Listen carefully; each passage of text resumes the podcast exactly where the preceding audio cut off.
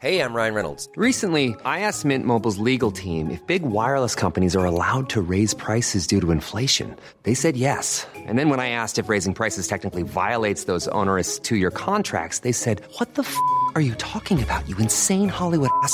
So to recap, we're cutting the price of Mint Unlimited from $30 a month to just $15 a month. Give it a try at mintmobile.com slash switch. $45 upfront for three months plus taxes and fees. Promo for new customers for limited time. Unlimited more than 40 gigabytes per month. Slows. Full terms at mintmobile.com. C'est News, 5h58. Bienvenue à tous. Merci d'être avec nous à la une. Ce matin, la droite qui l'emporte largement en Italie. Giorgia Meloni et la future nouvelle première ministre, première ministre italienne. Son parti de droite radicale dépasse les 20% des voix. On va aller sur place retrouver Valérie Labonne, envoyée spéciale de CNews à Rome dans un instant. À tout de suite, Valérie. Défense des frontières, lutte contre l'immigration irrégulière, suppression du revenu universel minimum. On va faire un point complet sur le programme de la coalition de la droite italienne qui va donc prendre le pouvoir. Dans l'actualité également, l'auteur de la tentative de meurtre sur policier à Anglette avec une voiture volée suite à un refus d'obtempérer est toujours en fuite ce matin. Il a blessé cinq policiers au total. La lutte contre les arrêts maladie abusifs, les arrêts délivrés en visio par des médecins qui ne sont pas votre médecin traitant, ne seront plus remboursés par la sécurité sociale. L'idée reprise par le gouvernement vient des républicains. Et puis l'économie, avec le prix du ster de bois qui flambe, plus de 60 euros en moyenne, le détail avec Lomique Guillot. Victoire historique donc de la droite radicale en Italie. La coalition des droites menée par Giorgia Meloni est arrivée en tête des législatives cette nuit avec environ 47% des suffrages selon les premières estimations. Regardons ensemble les, résultats. Tout d'abord, Fratelli d'Italia donc devient le premier parti du pays. Dans le détail, entre 22 et 26% des voix pour Fratelli d'Italia. Ses partenaires de la coalition suivent derrière, Chana. Oui, la Ligue de Matteo Salvini obtient entre 8,5 et 12,5% et Forza Italia de Silvio Berlusconi entre 6 et 8% des votes. Le Parti démocrate arrive derrière avec entre 17 et 21% Le taux de participation a quant à lui chuté par rapport à 2018, passant de 74% il y a 4 ans à 64% aujourd'hui. Alors Giorgia Meloni, la nouvelle première ministre italienne, donc a pris la parole cette nuit pour revendiquer sa victoire. Écoutez. Il est important de comprendre que si nous sommes appelés à diriger ce pays, nous le ferons pour tous. Nous le ferons pour tous les Italiens. Nous le ferons dans le but d'unifier ce peuple, de souligner ce qui l'unifie plutôt que ce qui le divise.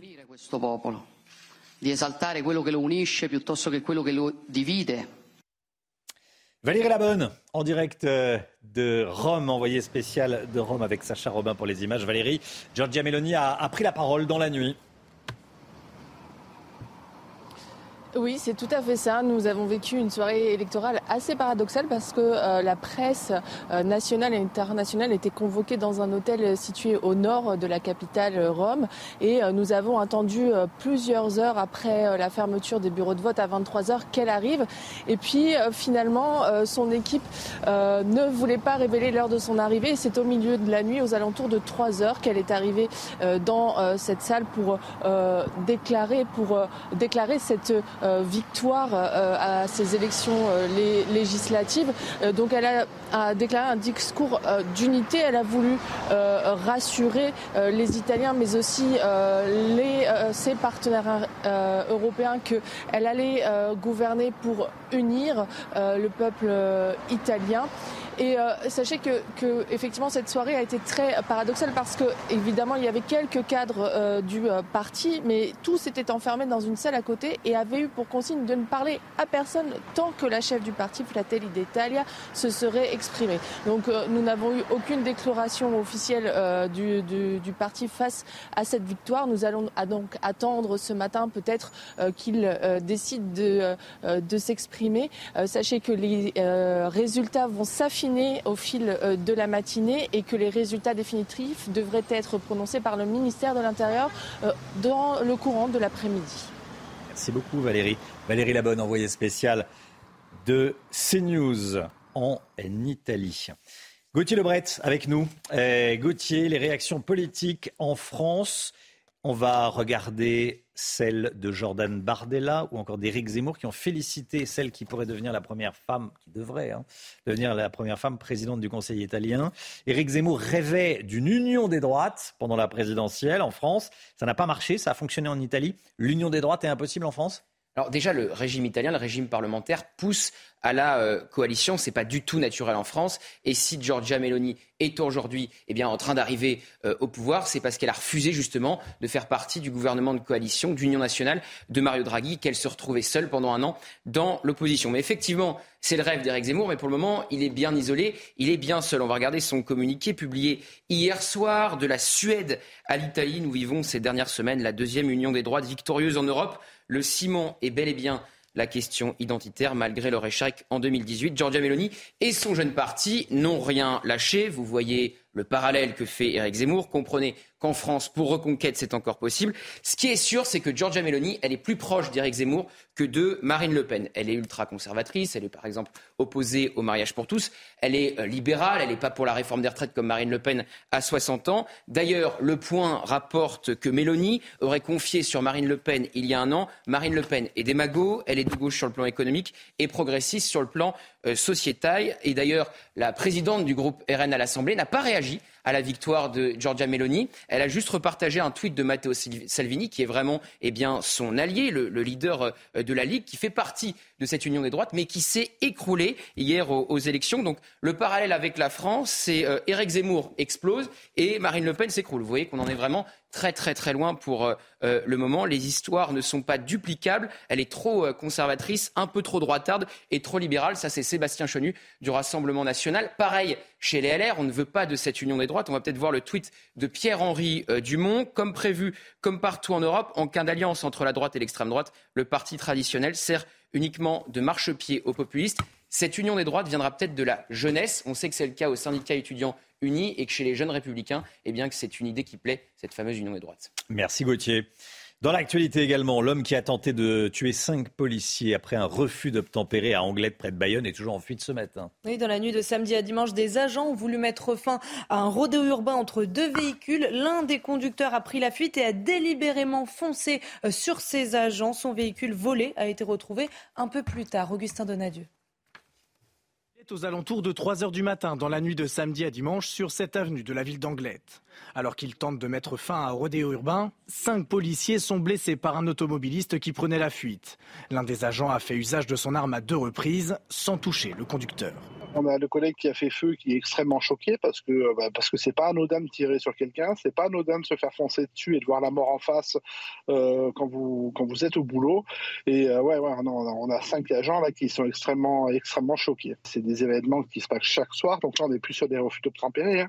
C'est ce qu'on appelle des tentatives d'homicide par arme, par destination. On a un individu qui fonce délibérément sur mes collègues et bah, c'est ce qu'on appelle une tentative de meurtre. Quelques secondes plus tard, l'homme qui conduisait cette voiture volée n'a pas hésité à percuter un véhicule de police qui arrivait sur place à son tour.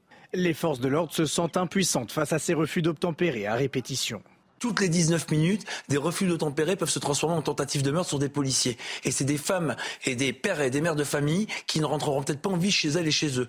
C'est ça la réalité. Et ces gens-là, ils n'ont jamais été une cérémonie euh, d'hommage et d'obsèques de nos collègues. Le conducteur a abandonné le véhicule volé quelques mètres plus loin. Il est pour l'heure toujours recherché. Voilà ce qui s'est passé à, à, Anglette. Il y a eu un petit souci euh, technique. Je voulais vous raconter cette histoire. Ce matin, un Algérien de 27 ans a été extrêmement violent avec trois policiers qui l'escortaient dans l'avion pour le ramener en Algérie. Amaury Bucco, avec nous. Racontez-nous ce qui s'est passé. Alors ça s'est passé à l'aéroport de Marseille, un Romain, un Algérien clandestin de 27 ans euh, qui était visé par une obligation de quitter le territoire a été placé dans un vol Air France en direction euh, d'Algérie. C'était le 22 septembre dernier, jeudi. L'homme était connu des services de police hein, et il a finalement refusé de partir une fois euh, dans l'aéroport puis dans l'avion. Il s'en est pris aux trois fonctionnaires de police hein, qui étaient chargés de l'escorter jusqu'à Alger. Il leur a craché dessus, les a mordus, les a également frappés, à tel point que le commandant de bord hein, de ce vol Air France a refusé d'embarquer avec l'homme dans l'avion. Et que donc il est resté en France, cet homme. Les trois policiers de leur côté ont porté plainte et donc cet homme, cet Algérien, sera jugé aujourd'hui en comparaison immédiate pour les violences sur les policiers ainsi que pour cette soustraction à une mesure d'éloignement. Qu'est-ce qui va se passer maintenant? Est-ce qu'il pourra quand même être expulsé? Eh bien, il n'est pas prêt de, repartir. Hein, cet homme, imaginons qu'il soit condamné, disons, à six mois de prison aujourd'hui en comparution immédiate. Eh bien, il va falloir qu'il purge sa peine en France. Après quoi seulement il pourra être renvoyé chez lui. Alors, dans le meilleur des cas, hein, imaginons il sera placé dans un nouvel avion à sa sortie de prison. Si l'Algérie lui octroie de nouveau un laissez-passer consulaire, et dans le pire des cas, si l'administration ne fait pas bien son travail, eh bien, il peut ressortir libre de prison, dans quel cas il sera à nouveau interpellé sur le territoire placé en centre de rétention. Enfin bref, c'est reparti pour un, retour. Et à chaque fois, c'est beaucoup de temps et d'argent, hein, puisque par exemple là, pour ce vol, en l'occurrence, il y avait un prix, le prix d'un billet d'avion Air France pour euh, cet Algérien, mais aussi pour les trois policiers qui l'accompagnaient, sans compter les prix de retour des trois policiers qui l'accompagnaient. Emmanuel Macron s'est rendu euh, en, Algérie fin août. Est-ce que cela a permis de débloquer la situation? Alors oui, hein, on a parlé qu'une source euh, bien, bien qui connaît bien le, bien informé. bien informé exactement. Elle nous expliquait qu'heureusement ça va mieux. Il hein. faut, savoir que vraiment les tensions diplomatiques étaient un point extrême. En 2021, pour vous dire, l'Algérie n'avait autorisé que 34 retours de ses ressortissants. Euh, par exemple, une de ces mesures pour empêcher ces retours, c'était par exemple d'obliger chaque ressortissant algérien expulsé à faire un test PCR négatif, de l'avoir avec lui. Sauf que chacun de ces ressortissants pouvait refuser de faire un test et la France ne voulait pas euh, les forcer à faire ce test parce que c'était considéré comme un viol. Euh, et pour vous dire aussi, il y a un petit chiffre du travail qui reste, il y a 300 à 400 000 clandestins en France, hein, c'est les chiffres d'estimation. D'où cette impression finalement pour les policiers de vider l'océan avec une petite cuillère en argent. Amaury Bucco. Merci Amaury. On sera avec Rudy Mana, secrétaire départemental Alliance Police Nationale dans les, dans les Bouches-du-Rhône. Il sera avec nous à, à 6h45. Des militants d'extrême gauche se sont opposés à la venue de Jordan Bardella près de Rennes en, en Ille-et-Vilaine, alors que le président par intérim du, du RN était attendu hier dans l'après-midi. Des affrontements ont éclaté. On va voir les, images entre les militants et les forces de l'ordre. Un policier a été légèrement blessé. Hein. Une enquête a été ouverte par la procureure de Rennes. La réunion publique de Jordan Bardella, de Jordan Bardella a finalement euh, pu avoir lieu. Regardez. On euh, voyait des images de Téhéran. Euh, c'était pas. on va revoir des images de Rennes. Je vous coupe. Continuez, Chana. Oui, vous allez voir les images tout de suite et on va voir aussi la réaction de Jordan Bardella sur Twitter. C'est un véritable scandale dont est directement responsable le préfet d'Ille-et-Vilaine et il identifie également Gérald Darmanin dans ce tweet. Voilà, vous avez les images en question. En Iran, le président iranien demande la fermeté face aux manifestants dix jours après la mort de Massa Amini.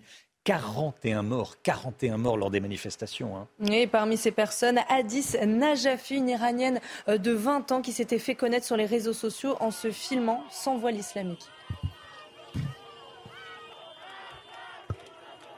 Protestation en Iran. On suit la situation de très très près, évidemment. Le sport, avec une euh, défaite pour les Bleus hier soir, dernier match avant la Coupe du Monde. Le sport. Donc les Bleus se sont inclinés 2-0 hier soir face au Danemark, Chana. Hein. Oui, C'était leur dernier match avant la Coupe du Monde en novembre prochain, où ils recroiseront d'ailleurs euh, les Danois. Euh, regardez la réaction de Didier Deschamps. Il n'y a pas d'inquiétude à avoir. Il y a des équipes qui gagnent qui perdent, mais il y a aussi des grandes équipes qui perdent, donc on ne va pas se penser plus fort que d'autres. Il est fort, hein, Didier Deschamps. Il, est, fort. Hein. Même, quand on, quand on perd, il, est optimiste. Bon, ceci, c'est son job. Hein. Il a raison. Heureusement que lui est optimiste. Mais si lui, il n'était pas, euh, qui le serait? Rihanna animera le concert du Super Bowl aux États-Unis, bien sûr, le 12 février prochain. Oui, elle montera sur scène à la mi-temps de cette finale du championnat de football euh, américain. Il s'agit de l'événement le plus regardé aux États-Unis avec près de 112 millions euh, de spectateurs. Cet événement marquera le grand retour de Rihanna sur scène puisque son dernier album remonte à 2016.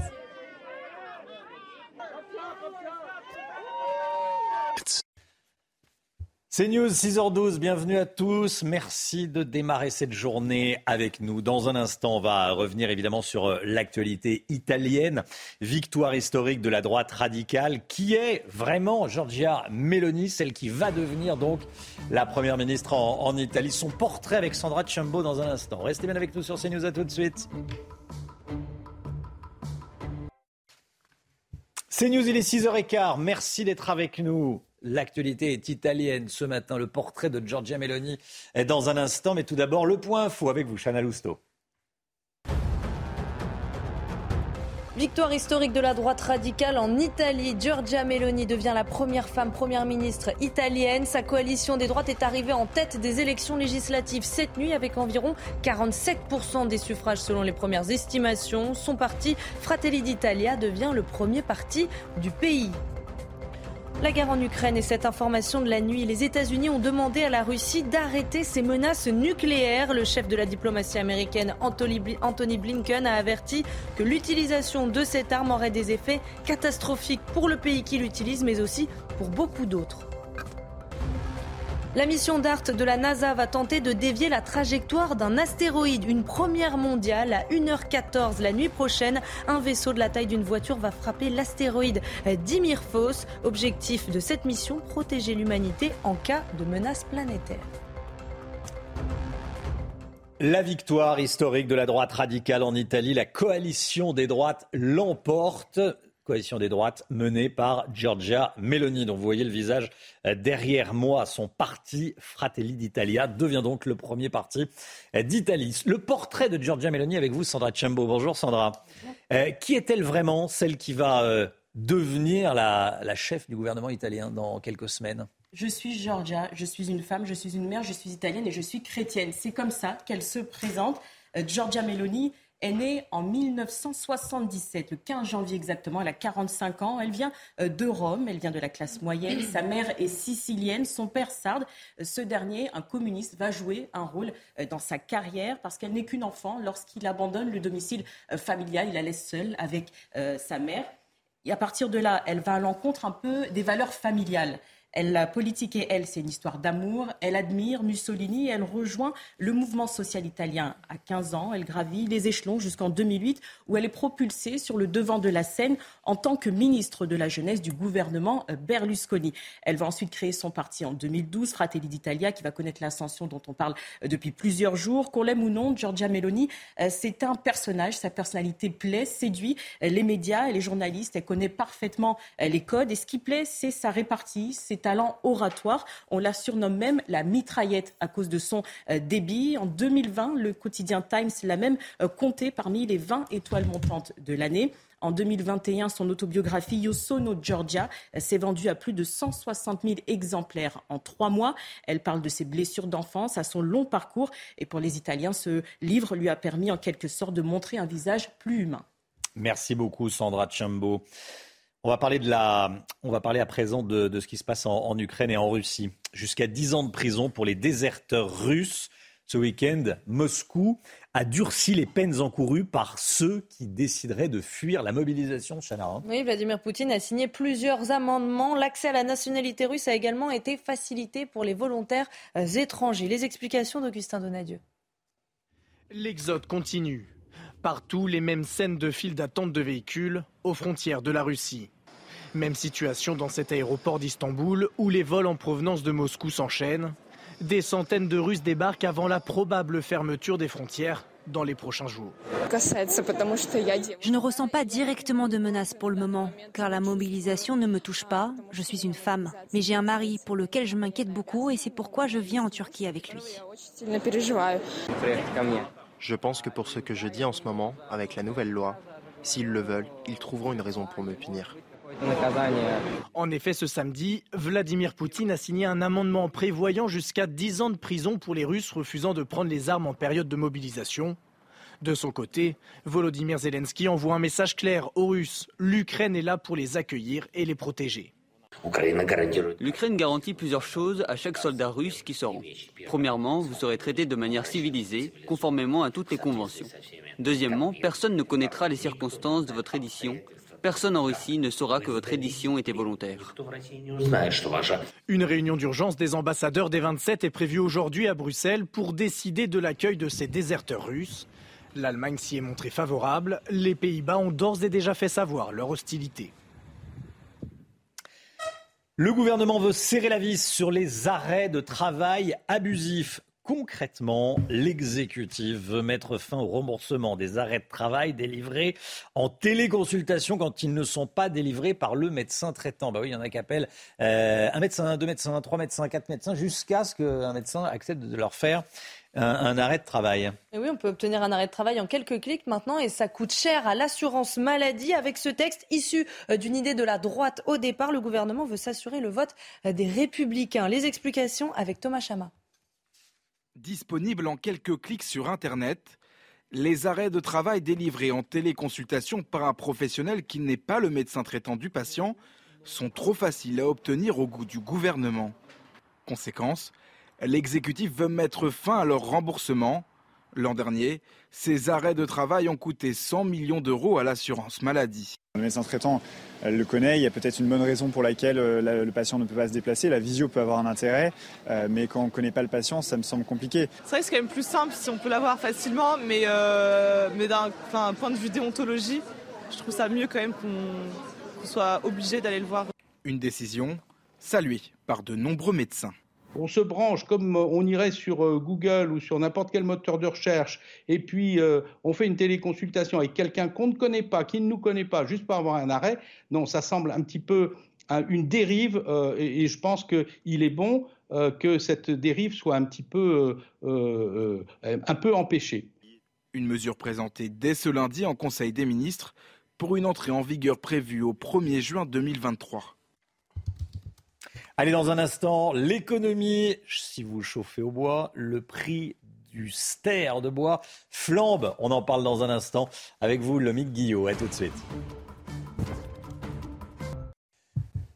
L'économie avec vous, Lomique Guillot. Le prix du bois a fortement augmenté. Hein. Avis à tous ceux qui se chauffent au bois. Oui, exactement, Romain. Il y a plusieurs euh, raisons à cette tension sur le marché euh, du bois. Commençons par les pelés, ces granulés de bois reconstitués. Depuis plusieurs années, les ménages sont incités à, l'aide de primes à installer des poêles à granulés ou des chaudières qui sont à la fois économiques et écologiques. Ça représente environ 10% de la consommation en bois de chauffage. Mais le problème, c'est que la production de ces granulés a du mal à suivre la demande. Du coup, les prix augmentent. Ils ont triplé en six mois. Et ça, c'est pour ceux qui ont encore la chance d'en trouver. Côté bois classique, les bûches pour se chauffer. Là encore, de nombreuses hausses de prix. La raison, eh bien, c'est tout simplement la très forte demande actuelle. Les Français sont de plus en plus nombreux à se chauffer au bois. À la campagne, c'est la moitié des foyers qui utilisent ce mode de chauffage. Or, si jusqu'aux années 90, la majorité des Français faisaient eux-mêmes leur bois, ils ne sont plus que 40% à le couper, le reste passant par des proches ou des entreprises. Et c'est là que les prix euh, augmentent. Le prix du ster est ainsi passé de 45 à 55 euros en moyenne il y a un an à 60 à 80 euros pour 50 cm de bûche aujourd'hui, voire plus. Il va donc peut-être falloir pour certains songer à investir dans une hache ou une tronçonneuse.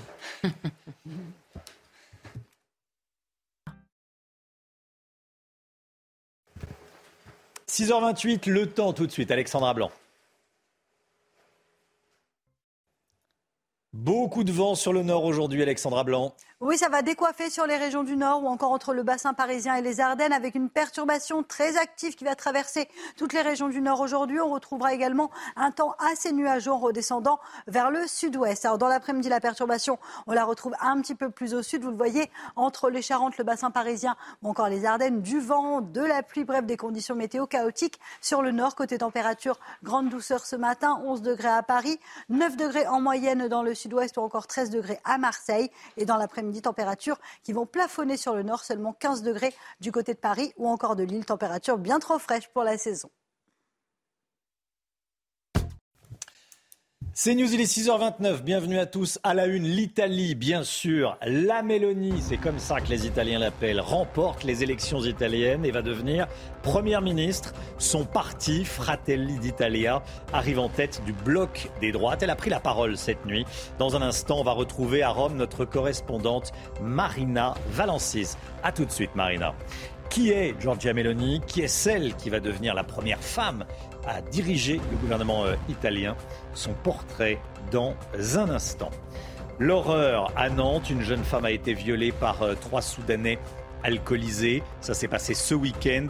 Le récit dans ce journal. L'expulsion d'un Algérien de 27 ans vire au fiasco à Marseille. L'individu violent mord des policiers et se débat tellement que le commandant de bord refuse de l'embarquer.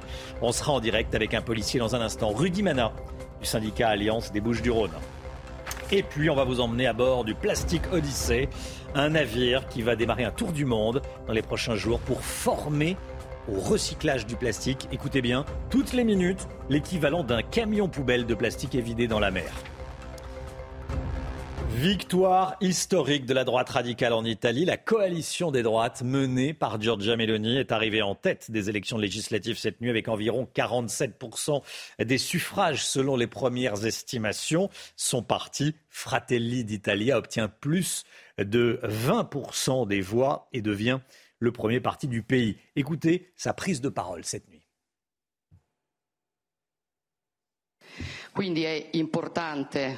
Il est important de comprendre que si nous sommes appelés à diriger ce pays, nous le ferons pour tous.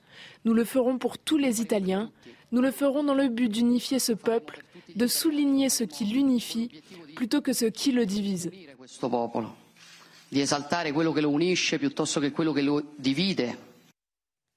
On va regarder les, résultats ensemble. Le parti Fratelli d'Italia, la droite radicale, est donc le parti euh, numéro un désormais en, Italie. Euh, il obtiendrait entre 22 et 26 euh, des voix. Les partenaires de la coalition, la Ligue de Matteo Salvini, entre 8,5 et 12,5. Ce sont les chiffres de la, de la RAI, hein, la télévision italienne, et puis Forza Italia, le parti de Silvio Berlusconi, entre 6 et 8%. Le Parti démocrate, dans l'autre camp, arrive euh, entre 17 et, 21 des voix. Marina Valencis, euh, correspondante CNews à, à Rome. Bonjour Marina. Euh, la droite va avoir la majorité absolue aux deux chambres. Hein. oui, la droite aura la majorité absolue à la Chambre des députés et au Sénat. le résultat est un résultat historique euh, le, la Chambre des députés et les Sénats ont 300 euh, députés en moins que par rapport au passé, parce qu'il y a eu une réforme, et la droite aura la possibilité de gouverner avec une très nette majorité. Euh, Giorgia Meloni a mis l'accent sur l'unité, a, fait un discours assez écuménique hier soir. La priorité sera pour elle de composer un nouvel euh, gouvernement, un nouveau gouvernement, et euh, en tenant compte qu'elle a le triple des suffrages par rapport à ses alliés réunis. Ligue et euh, Berlusconi et Forza Italia ne dépassent pas les 16%. Donc, l'entreprise qui va commencer aujourd'hui, c'est de mettre ensemble une alliance de gouvernement une composition de gouvernement qui permette de euh, dépasser euh, les tensions possibles euh, par rapport aux alliés qui se sont révélés donc des alliés très affaiblis par ces votes. Merci beaucoup Marina Valencis, correspondante CNews en direct d'Italie. Gauthier Lebret avec nous. On va s'intéresser aux propositions de Giorgia Meloni.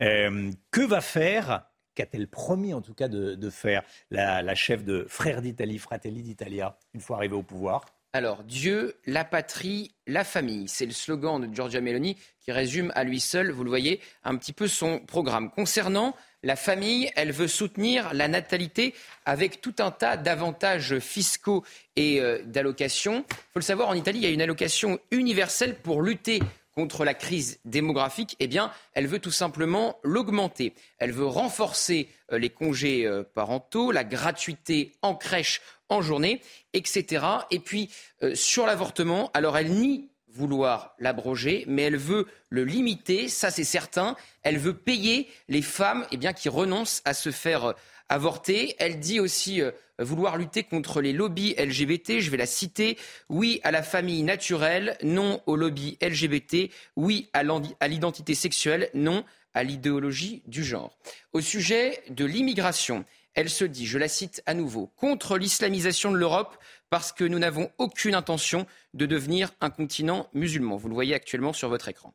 Elle veut empêcher les bateaux de migrants débarquer en Italie. Elle veut une meilleure répartition des migrants en Europe à l'échelle des 27 et que la demande d'asile, vous le voyez, se fasse depuis euh, l'étranger. Enfin, concernant la politique étrangère, et c'est là qu'il y a des dissensions au sein, au sein de cette union des droites. Elle est pro-OTAN, elle est pour les sanctions contre la Russie, contrairement justement à Matteo Salvini et à Silvio Berlusconi qui a dit eh bien, que Vladimir Poutine avait été poussé à envahir l'Ukraine. Elle est justement favorable à la livraison d'armes à l'Ukraine. Et vous le voyez, elle est alliée de Viktor Orban. Là, c'est les dissensions, des dissensions au sein de l'Europe avec Ursula von der Leyen. Elle est alliée de Viktor Orban, mais aussi du régime polonais. Merci Gauthier. Giorgia Meloni n'est pas novice en politique, mais elle a connu une ascension fulgurante ces derniers mois, Chana. Hein. Alors, qui est vraiment cette Romaine de 45 ans qui va prendre la tête du Conseil des ministres italiens Son portrait est signé de Sandra Ciambo.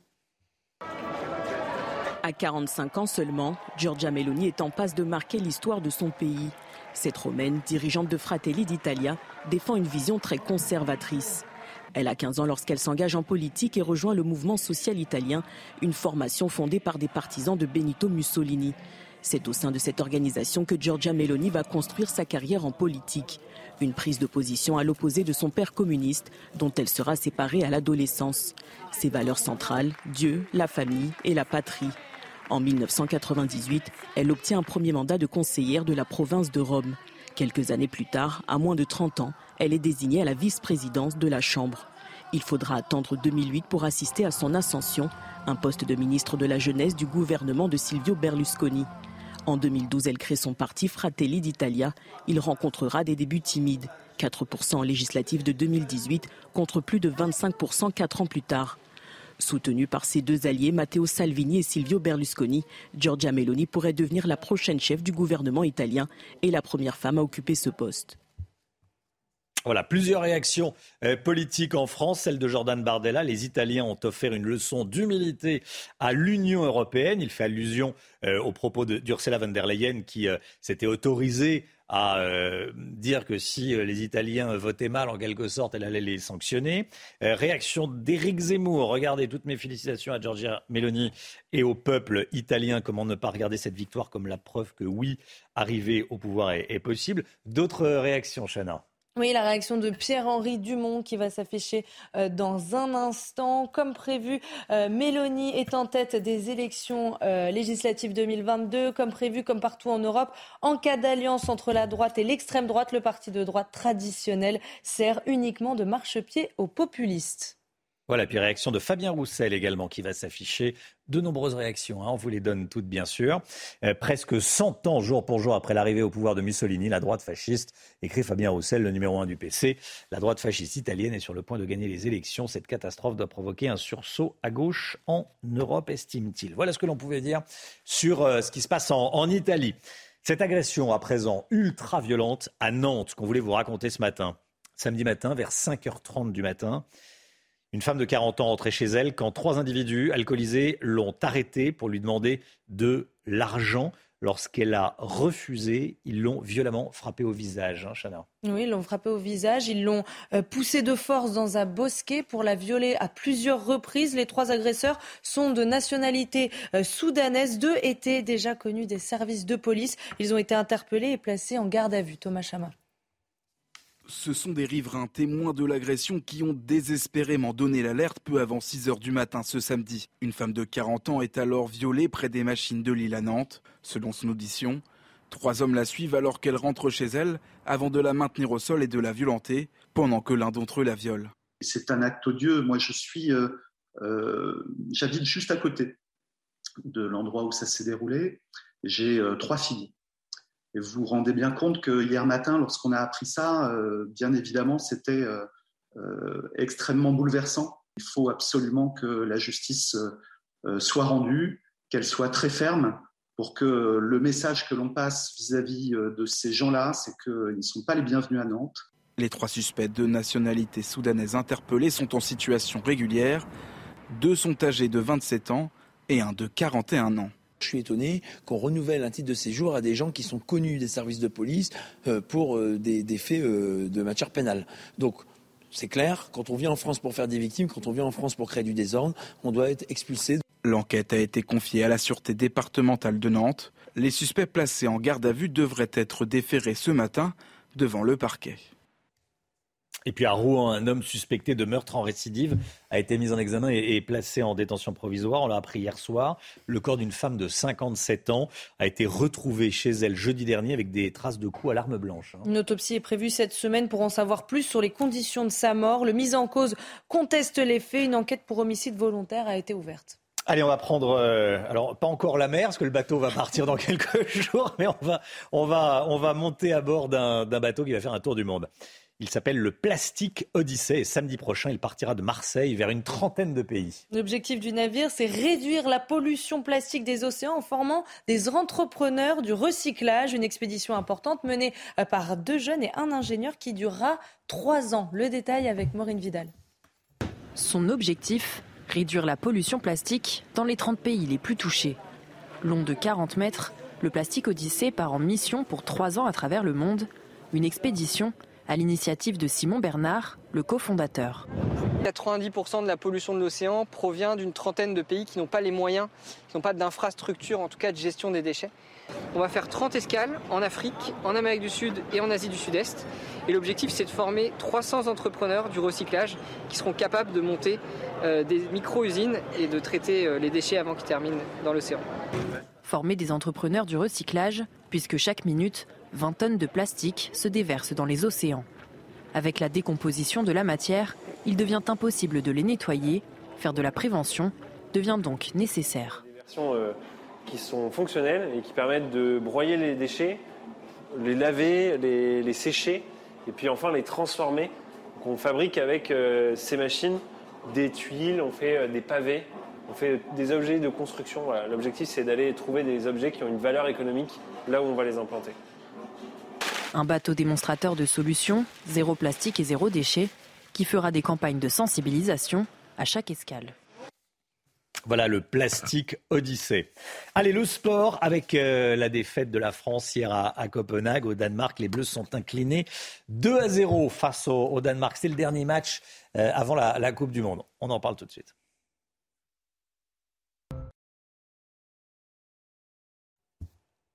Malgré la défaite, Didier Deschamps est plutôt optimiste, hein, Chana. Eh oui, puisque vous l'avez dit, les Bleus sont inclinés 2-0 face au Danemark hier pour leur dernier match avant la Coupe du Monde qui démarre en novembre prochain, où ils retrouveront euh, les Danois d'ailleurs. Alors vous l'avez dit, Didier Deschamps toujours très positif. Regardez ce qu'il dit, il n'y a pas d'inquiétude à avoir, il y a des équipes qui gagnent, qui perdent, mais il y a aussi de grandes équipes qui perdent, donc on ne va pas se penser plus fort que les autres. Il y a des gens qui gagnent, il y a des gens qui perdent, il y a des gens qui forts qui gagnent. Oui, enfin voilà. Oui, bon. Bref, c'est pas terrible, mais euh, c'est pas pour ça que. Mais c'est pas trop mal non plus. Mais c'est pas trop mal non plus. voilà ce qu'on peut. Comment on peut résumer la parole de Didier Deschamps Il a bien raison. Allez, Rihanna animera le concert du Super Bowl le 12 février prochain. Ça, c'est aux États-Unis. On l'a appris dans la nuit. Hein. Elle montera sur scène à la mi-temps de cette finale du championnat de football américain. Il s'agit de l'événement le plus regardé aux États-Unis avec près de 112 millions euh, de téléspectateurs. Cet événement marquera également le grand retour de la chanteuse puisque son dernier album remonte à 2016. C'est News, il est 7h moins le quart. Restez bien avec nous. Dans un instant, on va vous raconter cette histoire. Un Algérien de 27 ans que la France voulait expulser a été tellement violent envers les policiers qui l'escortaient que l'expulsion a été annulée. On va vous raconter ce qui s'est passé. On sera en direct avec Rudy Manin, qui est policier syndicat Alliance Police Nationale. A tout de suite. C'est News 6h47. Merci d'être avec nous. Bon réveil à tous. Bon courage si vous partez travailler. Dans un instant, on sera avec Rudy Manin, policier à Marseille pour cette histoire d'expulsion euh, qui a viré au, fiasco. Tout d'abord, le point sur l'info, le point info, Chanel Housteau.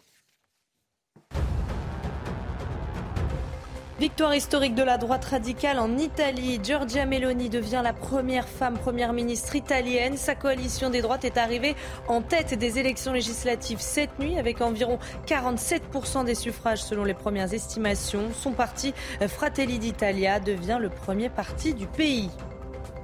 L'homme qui a tenté de tuer cinq policiers après un refus d'obtempérer à Anglette, près de Bayonne, est toujours en fuite ce matin. Dans la nuit de samedi à dimanche, des agents ont voulu mettre fin à un rodéo urbain entre deux véhicules. L'un des conducteurs a pris la fuite et a délibérément foncé sur eux. Son véhicule volé a été retrouvé un peu plus tard.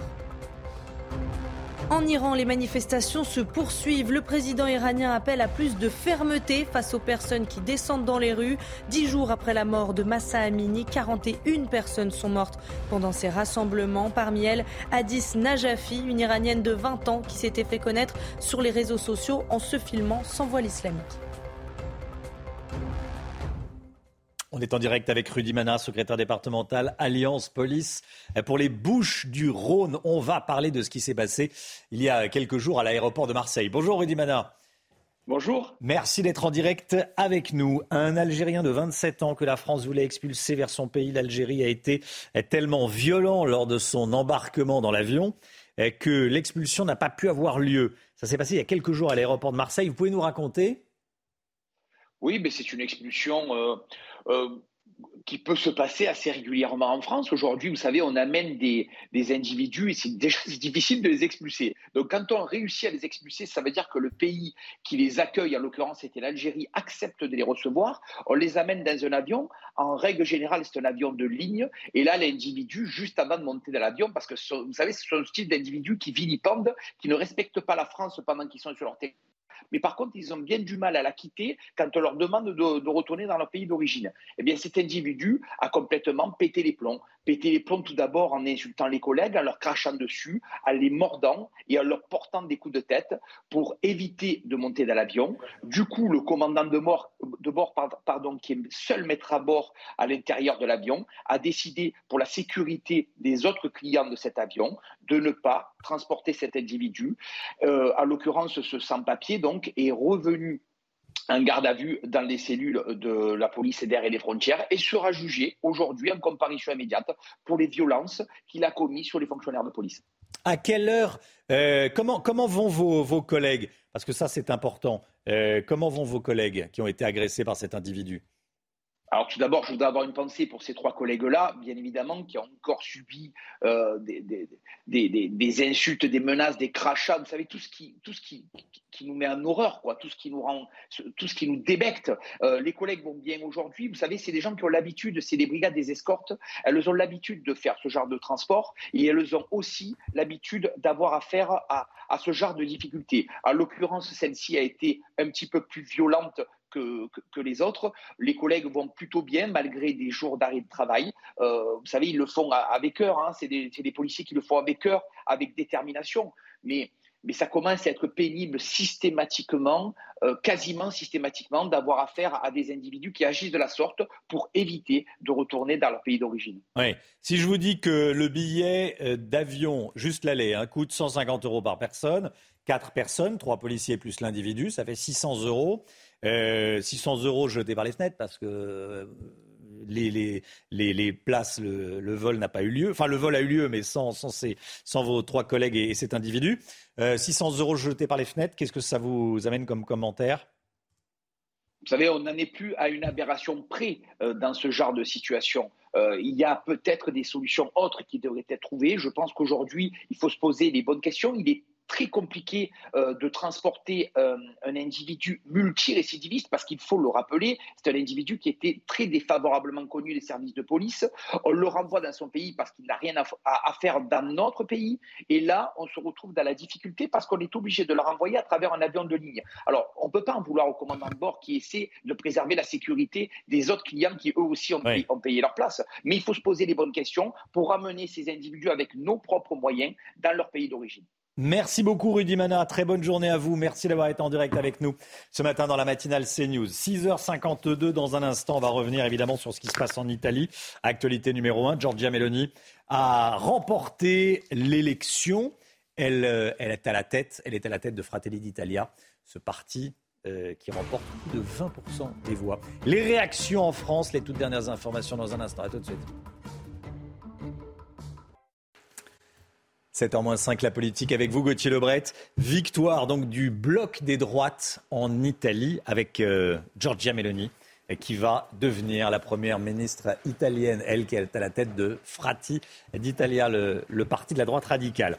Euh, les premières réactions en France déjà alors évidemment, ça dépend si vous êtes à gauche ou à droite de l'échiquier politique. On commence par euh, euh, Fabien Roussel du PCF, le patron du PCF, qui tweet presque 100 ans jour pour jour après l'arrivée au pouvoir de Mussolini. La droite fasciste italienne est sur le point de gagner les élections. Évidemment, Éric Zemmour, par exemple, ne partage pas du tout euh, son, son avis puisqu'il rêve d'une union des droites d'Éric Zemmour et c'est précisément ce qu'a fait Giorgia Meloni. On va voir le communiqué d'Éric Zemmour de la Suède à l'Italie. Nous vivons ces dernières semaines la deuxième union des droites victorieuses en Europe. Le ciment est bel et bien la question identitaire, malgré leur échec en 2018. Giorgia Meloni et son jeune parti n'ont rien lâché. Dans un instant, on parle des réactions du RN, mais vous voyez bien le parallèle que tente de faire Éric Zemmour. Comprenez qu'en France, pour Reconquête, c'est encore euh, possible. Ce qui est sûr, c'est que Giorgia Meloni, elle ressemble plus à Éric Zemmour qu'à euh, Marine Le Pen. Elle est ultra conservatrice sur les idées de société, opposée par exemple au mariage pour tous. Elle est libérale, bien opposée à la réforme des retraites que veut Marine Le Pen eh bien, à, à 60 ans. D'ailleurs, le point rapporte que Meloni aurait confié sur Marine Le Pen il y a un an. Marine Le Pen est démago, elle est de gauche sur le plan économique progressiste sur le plan sociétal. Et d'ailleurs, la présidente du groupe RN à l'Assemblée n'a pas réagi hier à la victoire de Giorgia Meloni. Elle a repartagé un tweet de Matteo Salvini, qui est vraiment son allié pour le coup. C'est le leader euh, de la Ligue, qui fait partie de cette fameuse union des droites italienne, mais qui s'est écroulé hier, qui sera entre 6 euh, et 8%. Euh, Donc pour le parallèle à faire, eh bien, c'est Éric Zemmour exploserait en France, comme Giorgia Meloni, et Marine Le Pen s'écroulerait comme Matteo Salvini. Vous voyez vraiment qu'on en est très loin. Une dernière petite réaction, celle des Républicains, pour vous montrer qu'on ne veut pas de cette union des droites chez, chez LR, du moins pour le député Pierre-Henri Dumont. Il parlait bien de marchepied pour le parti euh, de Forza Italia, le parti de Silvio Berlusconi, de droite traditionnelle, qui sert donc de marchepied aux populistes, dénonce Pierre-Henri Dumont. S'il y a une union des droites, ça viendra plutôt de la jeunesse, à la fois des jeunes LR et euh, de l'UNI, le mouvement euh, étudiant. On sait que eux sont plutôt tentés par cette union des droites. Merci Gauthier, 6h58, tout de suite l'instant musique. The Superman Lovers ressort son tube Starlight. Ça permet de démarrer la semaine. Allez, du bon pied. Hein. Sorti en 2001, ce morceau emblématique s'est vendu à plus de 2 600 000 exemplaires. En voici une nouvelle, euh, une nouvelle édition. Le 14 octobre, ça sera réédité en vinyle.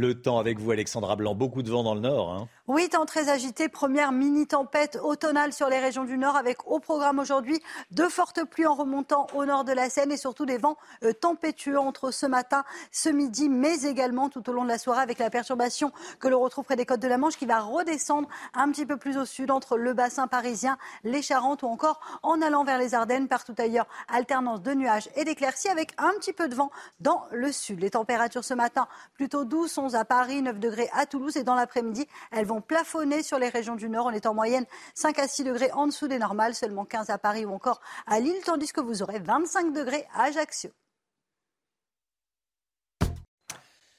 C'est News, il est 7h. Bienvenue à tous. À la une, ce matin, la droite qui l'emporte largement en Italie. Giorgia Meloni est la future nouvelle première ministre italienne.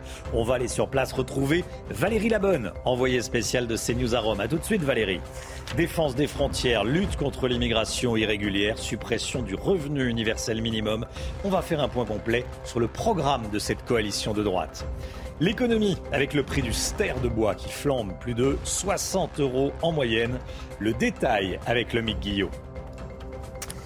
De plus en plus d'usagers décident d'abandonner les transports en commun et de prendre leur voiture. Pourquoi? À cause de l'insécurité dans les transports en commun. Retour des bouchons. Pierre Chasseret, chronique auto, tous les matins dans la matinale. Victoire historique de la droite radicale en Italie. La coalition des droites menée par Giorgia Meloni est arrivé en tête. Cette nuit, on va regarder les résultats ensemble. Son parti, Fratelli d'Italia, devient le premier parti du pays. Dans le détail, voici les résultats. Pour l'instant, ce sont des estimations, entre 22 et 26% pour Fratelli d'Italia, entre 8,5 et 12,5 pour la Ligue, entre 6 et 8 pour Forza Italia le parti de Silvio Berlusconi. Et le Parti démocrate arrive derrière avec entre 17 et 21% Quant au taux de participation, il a chuté par rapport à 2018, passant de 74% il y a 4 ans à 64% vous le voyez aujourd'hui. Giorgia Meloni, la nouvelle première ministre, donc a pris la parole cette nuit pour revendiquer sa victoire. Écoutez. Il est important de comprendre que si nous sommes appelés à diriger ce pays, nous le ferons pour tous, nous le ferons pour tous les Italiens. Nous le ferons dans le but d'unifier ce peuple, de souligner ce qui l'unifie plutôt que ce qui le divise.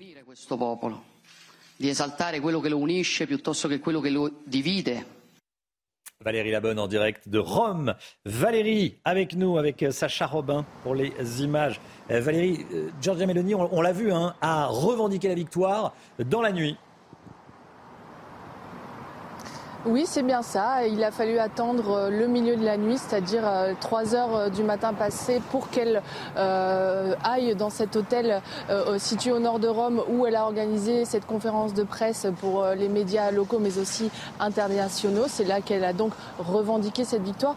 J'ai tout d'abord un chiffre à vous communiquer. Sachez que le ministère de l'Intérieur a confirmé à 6h30 ce matin des chiffres partiels avec les résultats des coalition et donc la coalition de droite menée par euh, Fratelli d'Italia, le parti de Giorgia Meloni, est effectivement euh, largement en tête. Elle est à 44% des voix si on cumule euh, les voix des partis de Forza Italia mais aussi de la Ligue du Nord. Alors ce n'est pas la majorité absolue, mais avec la nouvelle loi électorale de 2018, il existe un système de bonus pour les partis qui se présentent en coalition. Donc ils sont assurés d'avoir la majorité des sièges à la fois dans les deux chambres, celle des députés et celle du Sénat. Mais euh, les choses euh, vont encore prendre du temps avant que celle-ci puisse être nommée éventuellement euh, chef du Conseil italien parce que les députés ont une vingtaine de jours, c'est-à-dire à partir du 15 octobre pour se réunir, élire d'abord les présidents de chacun de leur parti, puis là,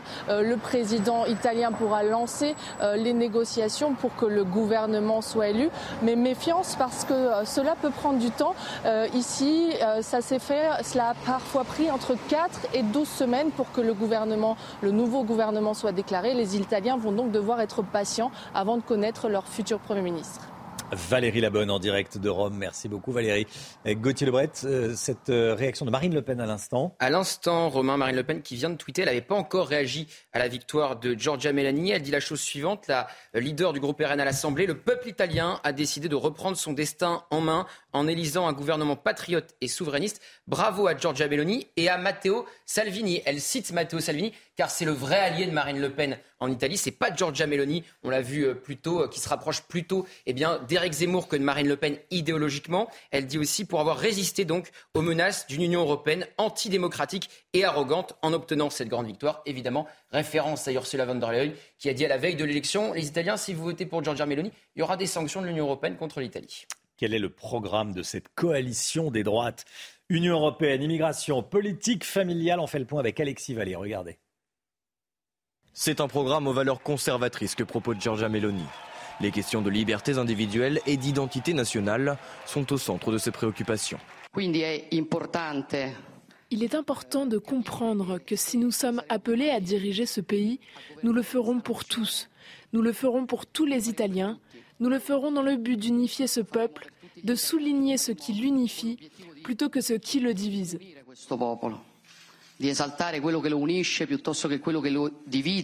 Sa campagne, marquée par la devise Dieu, patrie et famille, met en avant une civilisation fondée sur les valeurs chrétiennes. Elle refuse par exemple l'adoption d'enfants par des couples homosexuels et propose d'accrocher un crucifix au mur des écoles. Si vous vous sentez offensé par le crucifix, ce n'est pas ici que vous devez vivre. Nous nous battrons contre l'islamisation de l'Europe parce que nous n'avons aucune intention de devenir un continent musulman. Face à une Europe en crise, Giorgia Meloni préfère placer les intérêts nationaux devant l'unité des 27. Si sortir de l'euro ne fait plus partie de son programme, elle entend changer de ton face aux institutions. En Europe, ils sont tous inquiets de voir Meloni au gouvernement, mais ils disent ce qui va se passer. Je vous le dis, ce qui va se passer, la fête est finie.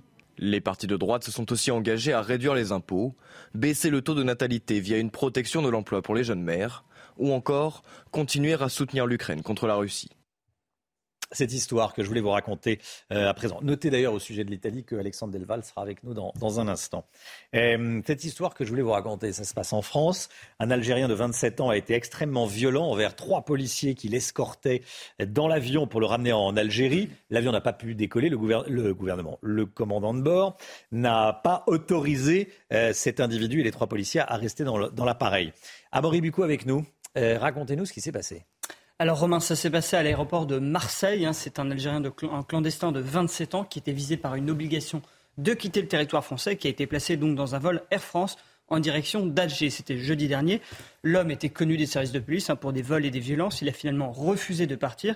Il s'en est pris aux trois fonctionnaires de police qui étaient chargés de l'escorter. Il leur a craché dessus, les a mordus, les a même frappés à tel point que finalement le commandant de bord a refusé de prendre de décoller avec cet homme dans l'avion.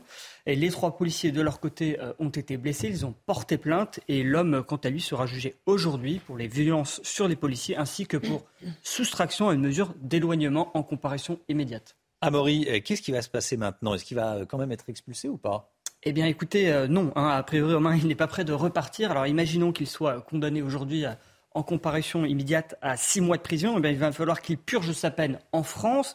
Et c'est seulement après avoir purgé sa peine qu'il pourra être renvoyé chez lui. Et dans le meilleur des cas, dans ce cas-là, par exemple, à sa sortie de prison, il sera placé euh, à nouveau dans un centre de rétention, puis renvoyé vers l'Algérie où il pourra encore une fois refuser de prendre l'avion. Merci Amaury. Allez, le sport tout de suite avec euh, la défaite de la France hier soir à Copenhague. Dernier match avant la Coupe du Monde. Les Bleus se sont inclinés 2 à 0 face au Danemark, Chana. C'était leur dernier match avant la Coupe du Monde, vous l'avez dit, au Qatar. Ça se passe en novembre prochain et ils recroiseront d'ailleurs euh, les Danois pendant cette Coupe du Monde. Alors regardez la réaction euh, de Didier Deschamps qui reste quand même euh, optimiste malgré cette, cette défaite. Il n'y a pas d'inquiétude à avoir. Il y a des équipes qui gagnent, qui perdent, mais il y a aussi de grandes équipes qui perdent, donc on ne va pas se penser plus fort que les autres. La victoire de Giorgia Meloni en Italie, des réactions euh, partout en Europe. On sera dans un instant avec Alexandre Delval, géopolitologue et auteur du livre La mondialisation dangereuse. A tout de suite. C'est News, il est 7h12. Merci d'être avec nous. On est en direct avec Alexandre Delval, géopolitologue. Bonjour Alexandre Delval et merci d'être avec nous. Bonjour. Auteur du livre La mondialisation dangereuse, où vous parlez d'une Europe divisée. On revient évidemment sur ce qui se passe en, Italie avec vous, victoire de Giorgia Meloni, euh, qui est la, la chef du, parti Fratelli d'Italia, la droite radicale. Tiens, comment vous la qualifiez, cette droite, justement, cette droite italienne qui, euh, qui remporte plus de 20% des, des voix, qui est le parti numéro un de ce bloc des droites? Oui, alors en France, euh, j'ai vu les titres, ça aussi entre droite radicale et extrême droite, euh, ou euh, leader d'une ancienne admiratrice de Mussolini. En, en Italie, c'est leader du centre droit, parce que c'est une coalition, et pour son parti, leader d'un parti de droite. Vous voyez, les, représentations et, et, le curseur est très différent en France, en Belgique, en Suède, en Angleterre et euh, dans le pays italien lui-même. D'ailleurs, même la gauche n'a pas trop osé euh, rappeler les origines de l'ancien parti dont vient Madame euh, Meloni et le, thème de l'antifascisme n'est pas très utilisé dans le débat politique parce que c'est établi qu'il y a un centre droit composé d'une droite conservatrice dure, d'un centre droit libéral berlusconien et d'un mouvement anciennement régionaliste devenu identitaire qui s'appelle la Ligue Nord. Et tout cela, c'est le centre droit en Italie. Hmm. Euh, sur l'immigration, ce bloc des droites veut euh, défendre les frontières et créer des hotspots, des, zones euh, en dehors de l'Union européenne pour y étudier les demandes d'asile. Quelle est la probabilité que ça se passe réellement, que ce soit réellement mis en place? Alors le modèle, c'est un peu l'Australie, où ça s'est bien passé en Australie. Mais l'Australie n'est pas membre euh, d'un ensemble euh, qui est comparable à l'Union européenne avec les contraintes euh, et, toutes les mesures et différents traités. Alors, c'est possible techniquement. D'ailleurs, le chef de la marine militaire italienne avait dit nous, si on nous laisse tranquille, on, peut très facilement empêcher tout départ de Libye pour arriver à, Lampedusa et on a les moyens. Euh, on parle de bloc, bloc naval et, donc tout cela est parfaitement possible techniquement. Mais après, est-ce que l'Union européenne euh, va laisser faire? Est-ce que ça, va être très difficile pour Giorgia Meloni de faire exactement ce qu'elle veut faire Mais en tout cas, certains pays l'ont proposé et certains pays le font. étudier les demandes en amont en dehors euh, d'une arrivée problématique de gens qui sont illégaux, c'est-à-dire dans des pays d'origine ou des pays intermédiaires. Techniquement, c'est parfaitement possible. L'exemple australien l'a montré. L'exemple australien l'a montré. Merci beaucoup, Alexandre Delval. Merci d'avoir été en direct avec nous. Votre analyse, euh, je rappelle le titre de votre livre, La mondialisation dangereuse. Merci beaucoup d'avoir été euh, en direct avec nous. Dans un instant, le portrait de Giorgia Meloni avec vous, Sandra Chambo. Mais tout d'abord, le point info, Chanel Housteau. Victoire historique de la droite radicale en Italie. Giorgia Meloni devient la première femme première ministre italienne. Sa coalition des droites est arrivée en tête des élections législatives cette nuit avec environ 47% des suffrages selon les premières estimations. Son parti Fratelli d'Italia devient le premier parti du pays. La guerre en Ukraine et cette information de la nuit, les États-Unis ont demandé à la Russie d'arrêter ses menaces nucléaires. Le chef de la diplomatie américaine, Anthony Blinken, a averti que l'utilisation de cette arme aurait des effets catastrophiques pour le pays qui l'utilise, mais aussi pour beaucoup d'autres. En Iran, les manifestations se poursuivent. Le président iranien appelle à plus de fermeté face aux personnes qui descendent dans les rues. Dix jours après la mort de Massa Amini, 41 personnes sont mortes pendant ces rassemblements. Parmi elles, Hadis Najafi, une iranienne de 20 ans qui s'était fait connaître sur les réseaux sociaux en se filmant sans voile islamique. Sandra Chambo avec nous. Euh, Sandra, qui est vraiment, j'allais dire, Giorgia Meloni, euh, première femme à prendre la, tête, elle va le faire en tout cas, euh, du, Conseil des ministres euh, et du gouvernement italien je suis Georgia, je suis une femme, je suis une mère, je suis italienne et je suis chrétienne. C'est comme ça qu'elle se présente. Elle a 45 ans. Elle est née le 15 janvier 1977 à Rome exactement. Elle vient de la classe moyenne. Euh, sa mère est sicilienne, son père sarde. Euh, ce dernier, un communiste, va jouer un rôle capital dans sa carrière. Elle n'est qu'une enfant lorsqu'il laisse sa mère seule avec deux enfants pour s'installer aux Canaries. À partir de là, elle va un peu aller à l'encontre des euh, valeurs familiales, des traditions familiales. Elle se lance très tôt en politique. C'est même une histoire d'amour entre Georgia et la politique. Militante, admire Mussolini. Elle rejoint le mouvement euh, social italien à 15 ans. Elle gravit les échelons jusqu'en 2008 où elle est propulsée sur le devant de la scène en tant que ministre de la jeunesse du gouvernement Berlusconi. Elle va ensuite créer son parti en 2012, Fratelli d'Italia, qui va connaître l'ascension dont on parle depuis plusieurs jours. Et aujourd'hui, les Italiens se font à l'idée euh, que le chef de gouvernement soit une femme. Écoutez. J'accepte très bien que le Premier ministre puisse être une femme. L'important est que ce soit quelqu'un de compétent. Le fait que nous puissions avoir la première femme Première ministre est un signe de civilisation, surtout si l'on pense que Margaret Thatcher l'a fait il y a plus de 30 ans. Sandra, Giorgia Meloni, euh, qu'on l'aime ou pas, c'est un personnage. Hein, Exactement, Romain. Hmm. Sa personnalité séduit. Journaliste, elle connaît parfaitement les codes. Ce qui plaît, c'est sa répartie et ses talents euh, oratoires. On la surnomme même la mitraillette à cause de son débit de parole. En 2020, elle faisait partie des 20 étoiles montantes de l'année nommées par le quotidien Times. En 2021, son autobiographie Yosono Georgia s'est vendue à plus de 160 000 exemplaires en trois mois. Elle parle de ses blessures d'enfance à son parcours. Et pour les Italiens, ce livre lui a permis de montrer un visage plus humain. Merci beaucoup Sandra. Allez, on change totalement de sujet. Euh, les premières images d'Astérix et Obélix dévoilées hier par Pathé. L'Empire du Milieu, réalisé par Guillaume Canet, sortira au cinéma le 1er février prochain. Guillaume Canet sera Astérix, Gilles Lelouch sera Obélix. Très beau casting avec notamment la participation de Zlatan Ibrahimovic dans le rôle euh, d'antivirus. Regardez un extrait à cause du casque. Le nouvel empereur de Chine. Mais ça chuté cette histoire On va vous aider.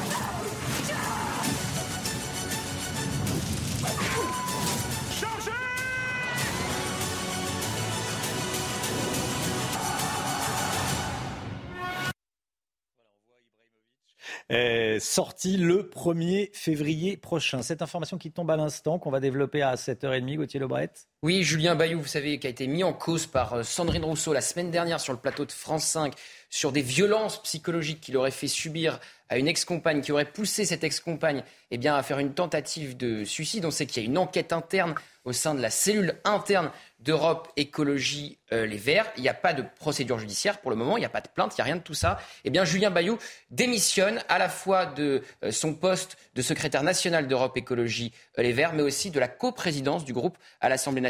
Il vient de l'annoncer par communiqué, Romain. Merci beaucoup. L'écho tout de suite, on parle du prix du bois qui explose, qui flambe plutôt. Le prix du bois flambe, Mick. Hein. Oui, littéralement, hein, Romain, il y, a, plusieurs raisons à cette tension euh, actuelle sur le marché du bois. Euh, commençons par les pelés, ces granulés de bois reconstitués. Depuis plusieurs années, les ménages sont incités à investir dans des poêles ou des chaudières euh, de ce type, avec des, primes notamment.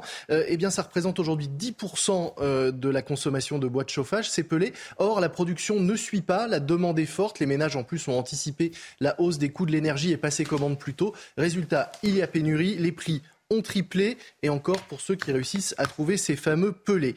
Côté bois classique, là encore, de fortes augmentations à attendre. Hein. Les bûches pour se chauffer sont très demandées.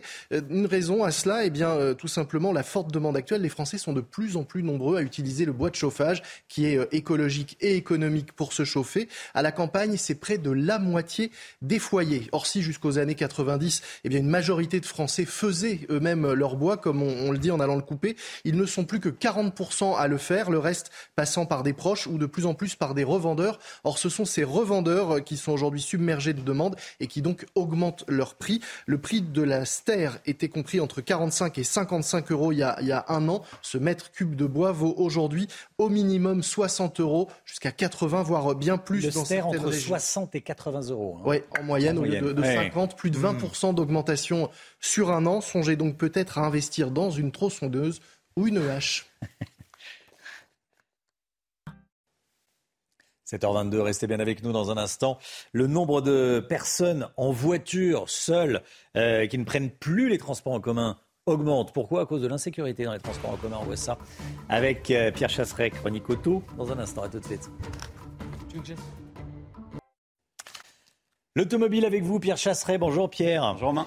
Délégué général de 40 millions d'automobilistes face à la montée des actes d'agression et de vol dans les transports en commun. De plus en plus d'usagers des transports en commun décident de s'en détourner et de reprendre leur voiture. Hein. Oui, Romain. Pour preuve, regardez le nombre de kilomètres de bouchons qui reviennent. On, voit bien qu'il y a un souci en Ile-de-France. On se retrouve le lundi 19 septembre à 8h30 avec 300 kilomètres de bouchons. Le mardi 20 septembre, 460 kilomètres de bouchons. Il faut savoir que sur les week-ends de grands départs en vacances, on est en moyenne à 750 km sur la France. Donc vous voyez tout de suite qu'on a un, véritable problème. Et puis évidemment, il y a ces agressions qui sont subies dans les transports en commun. On en parlait beaucoup la semaine dernière sur CNews.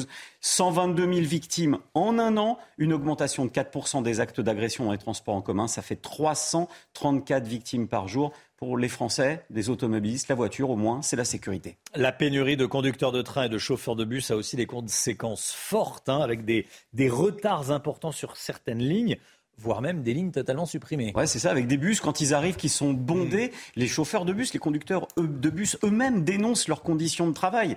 La RATP, en Ile-de-France, par exemple, n'arrivent même pas à recruter ces chauffeurs de bus. Ils en recrutent 1500 par an. Il en manque 700 à 800. Ils ont mis un système en place, une embauche par cooptation, euh, Romain. 150 euh, euros de prime pour celui qui propose un bon CV. Vous voyez, quand on en arrive là, au moins avec la voiture, eh bien, c'est la garantie d'arriver à bon port. Et lorsqu'on habite en périphérie d'une grande ville, la voiture, c'est souvent beaucoup plus rapide. Hein. là, il y a une vraie dichotomie entre le discours des pouvoirs publics d'un côté qui vous disent prenez les transports en commun, et puis l'absence de transports en commun. Lorsque vous habitez en périphérique des métropoles, il n'y en a pas. C'est des temps de parcours multipliés par deux ou par trois. On parle de développer les transports en commun en France. La question est est-on déjà capable de maintenir ce qu'on a aujourd'hui Moi, je me souviens des campagnes municipales à Paris où on parlait de l'énergie des bus. Est-ce qu'ils étaient diesel ou pas La réalité, c'est qu'il faudrait des bus tout court. En attendant, la voiture, c'est pour cette raison que les gens continuent de la prendre. 85% des Français pratiquent l'autosolisme.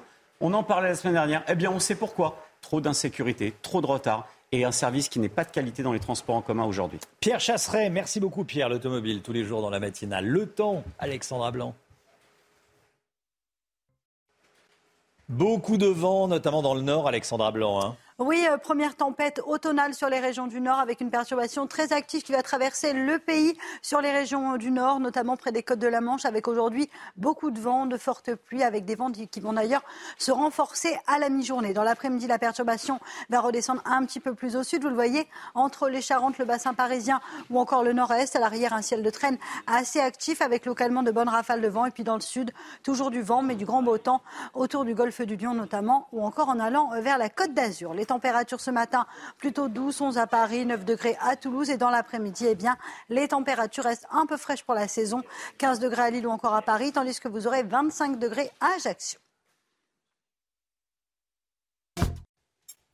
C'est News, il est 7h29. Bienvenue à tous. Merci d'être avec nous. À la une ce matin, l'Italie, évidemment. La Mélanie, c'est comme ça que les Italiens l'appellent, remporte les élections italiennes et va devenir première ministre. Son parti Fratelli d'Italia arrive en tête du bloc des droites. Dans un instant, on va retrouver à Rome notre correspondante CNews, Marina Valanciz. A tout de suite, Marina. Qui est Giorgia Meloni? Qui est celle qui va devenir la première femme première ministre en Italie? Son portrait dans un instant.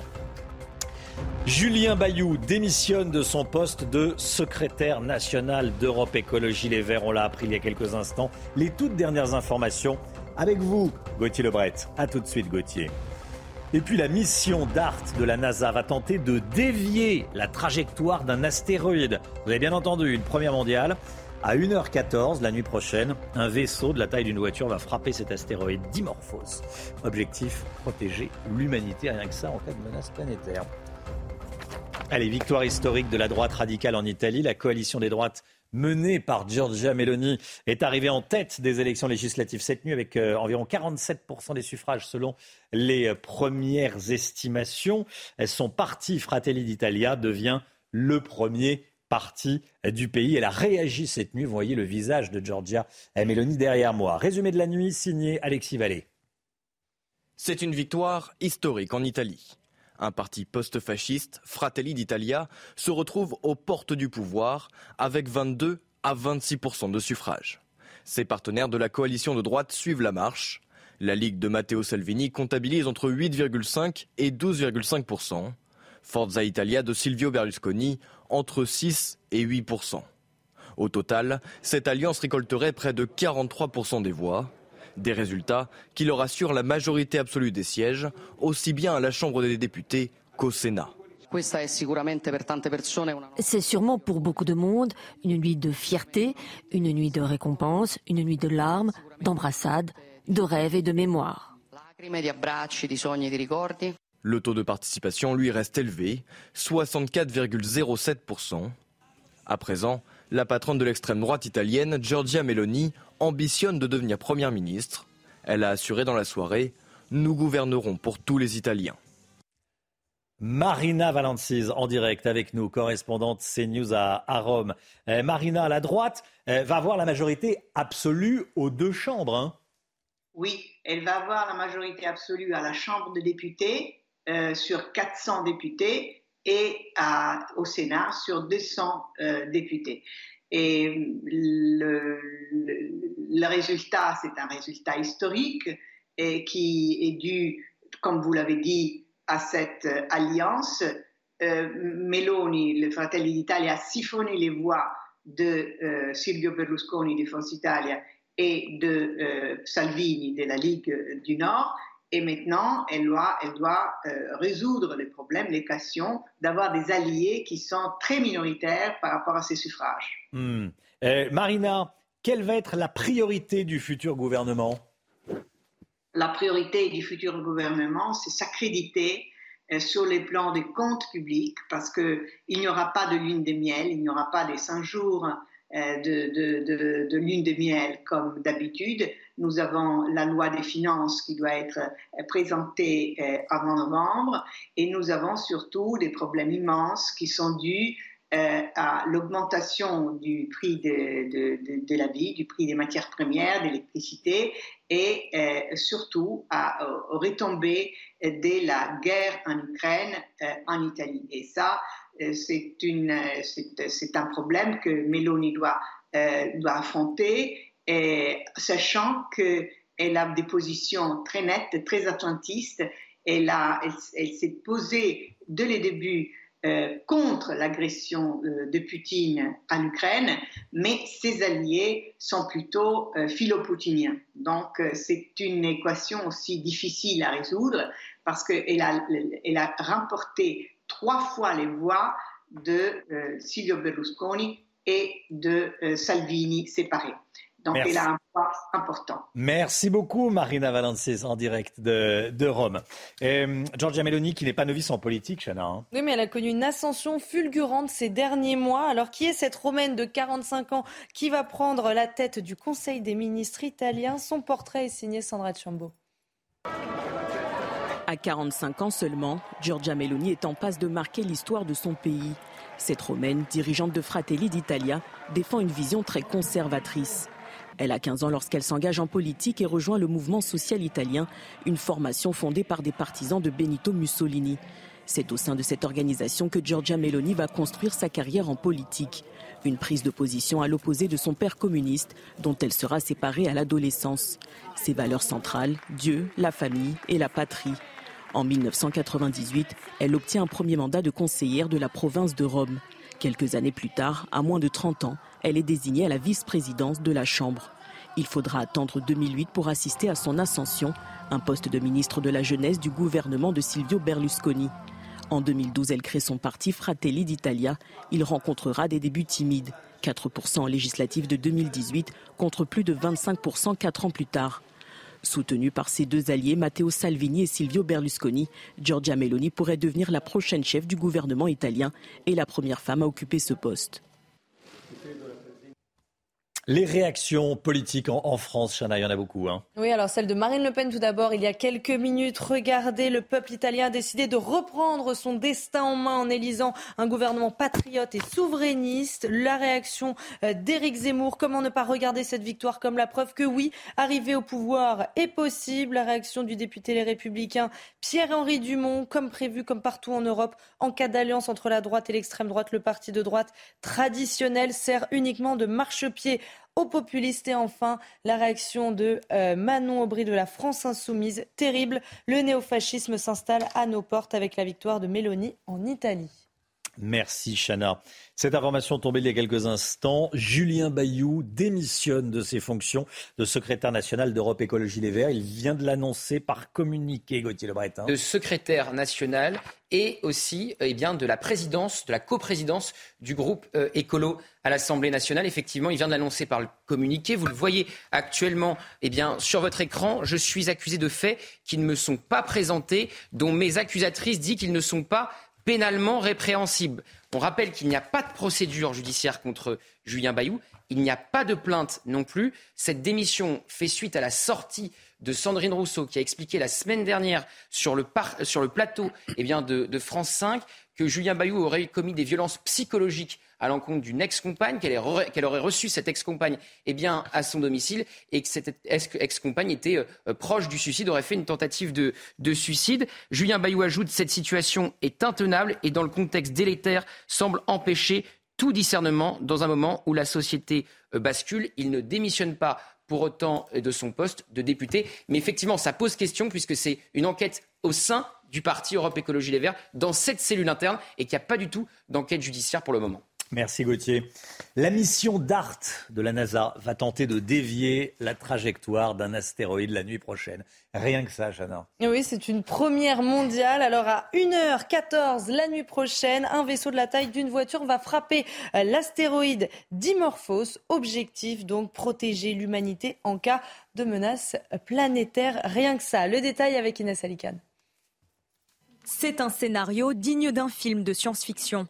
Pourtant, la mission DART de la NASA s'apprête à tenter ce qui n'a jamais été fait auparavant. La méthode, faire percuter un engin sur une petite lune à proximité et ainsi faire dévier la trajectoire de l'astéroïde Didymos.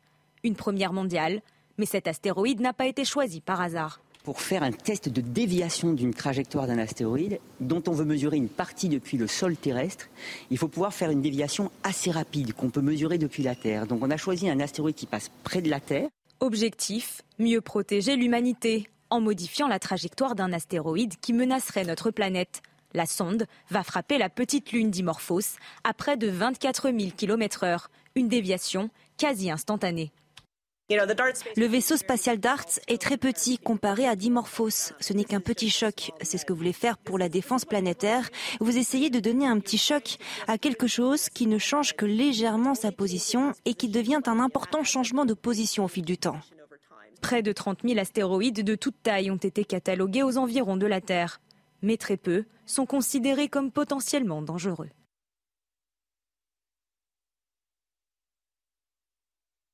Allez, restez bien avec nous, avec nous sur CNews, avec euh, Lomique Guillot dans un instant. Le gouvernement veut serrer la vis sur les arrêts maladie abusifs pour tenter de faire un petit peu, de faire quelques économies sur le budget de la Sécu. On vous explique tout, à tout de suite. CNews, il est 8h moins le quart. Bienvenue à tous. Merci d'être avec nous avant euh, l'économie et euh, les moyens de faire des, des, économies justement avec la, avec la sécurité sociale. Tout d'abord, le point info, Chanel Housteau.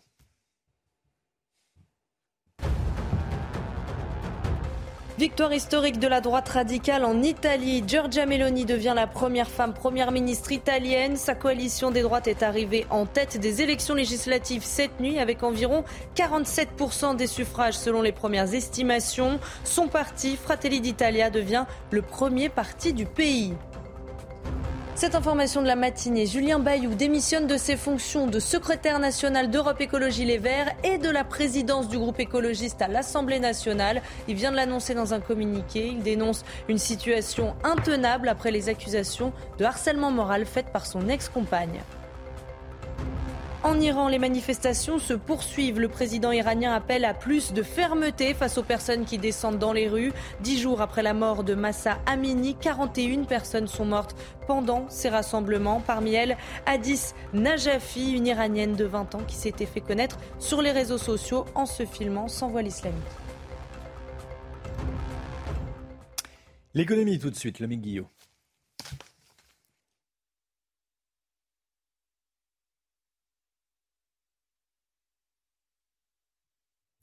Alors, il doit y avoir une petite pub qui devrait partir. Voilà, elle a fini par arriver.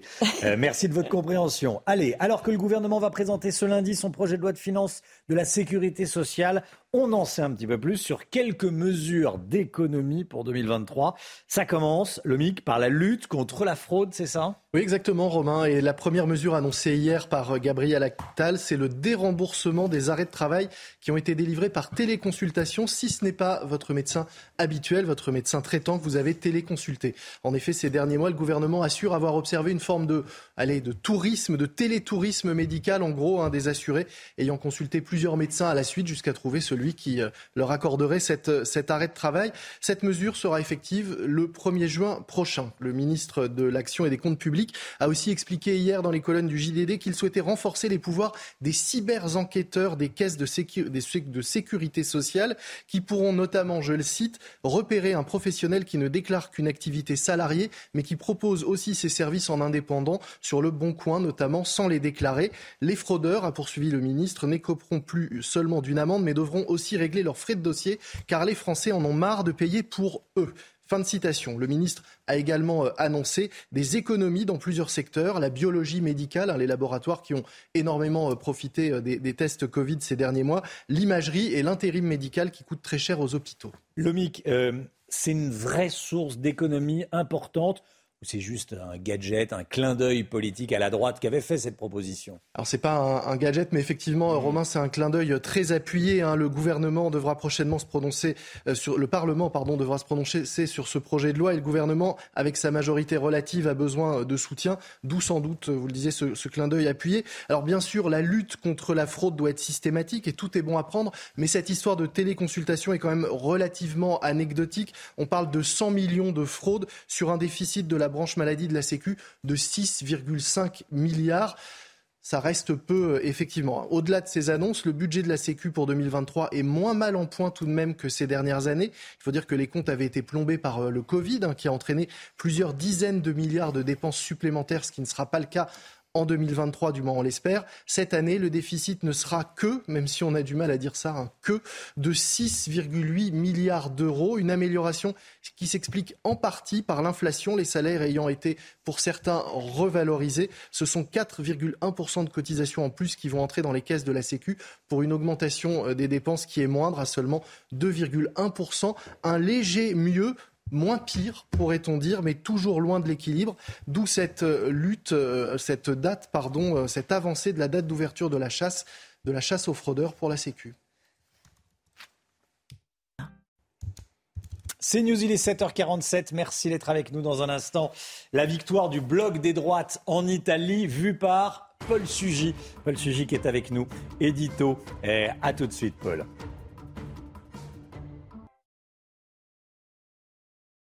7h51, merci d'être avec nous en Italie. La coalition de droite emmenée par Giorgia Meloni sort vainqueur des élections législatives.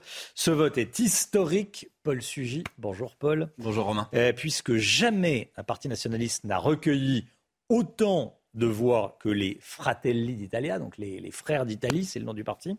La formation qu'on dit post-fasciste, vous allez nous dire ce que vous en pensez, arrivée en tête hier soir. Alors déjà, de quoi ce résultat est-il le nom?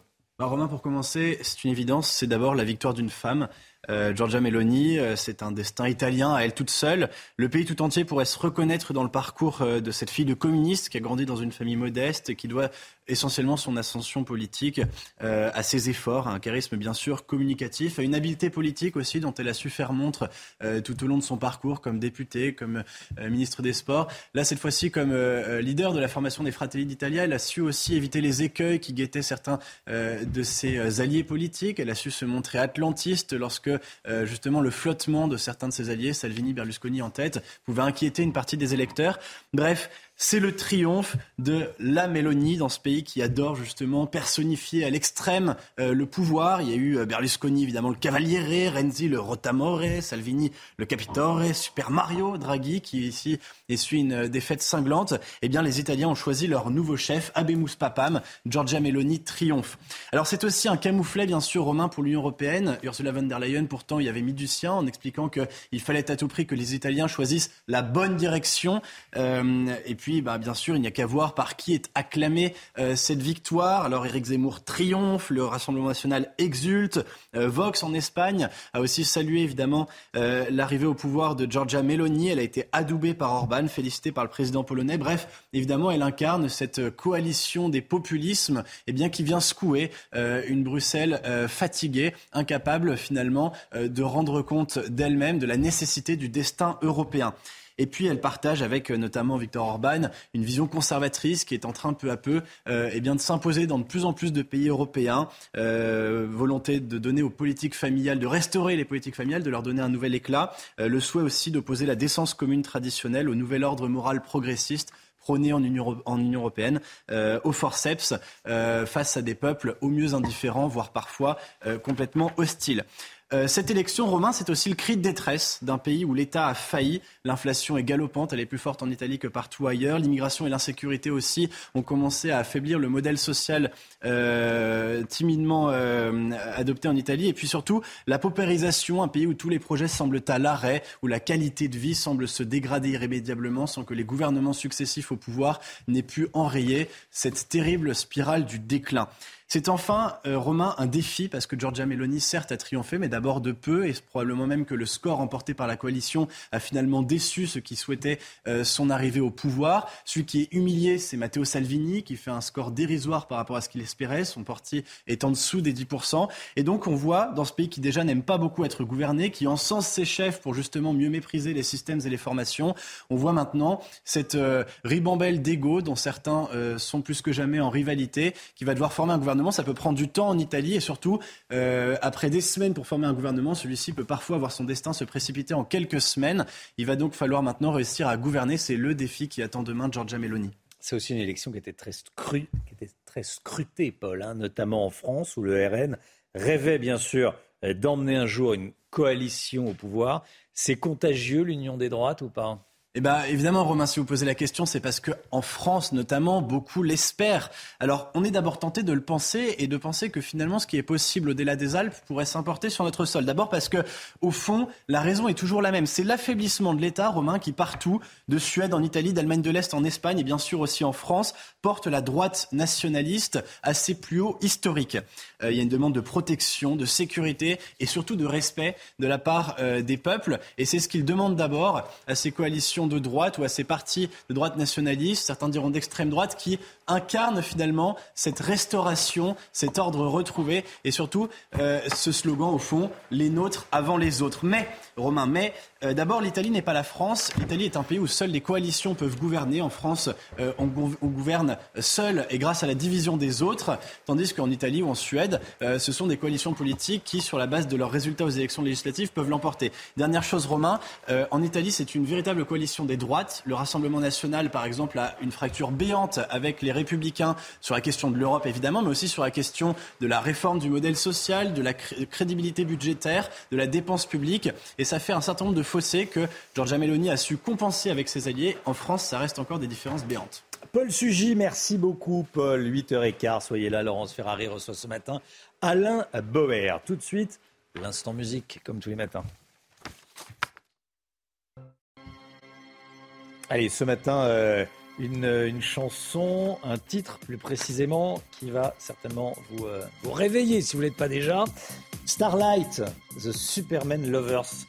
Euh, The Superman Lovers qui ressort son tube Starlight, qui était sorti en 2001. Il va y avoir un vinyle qui va sortir le 14 octobre.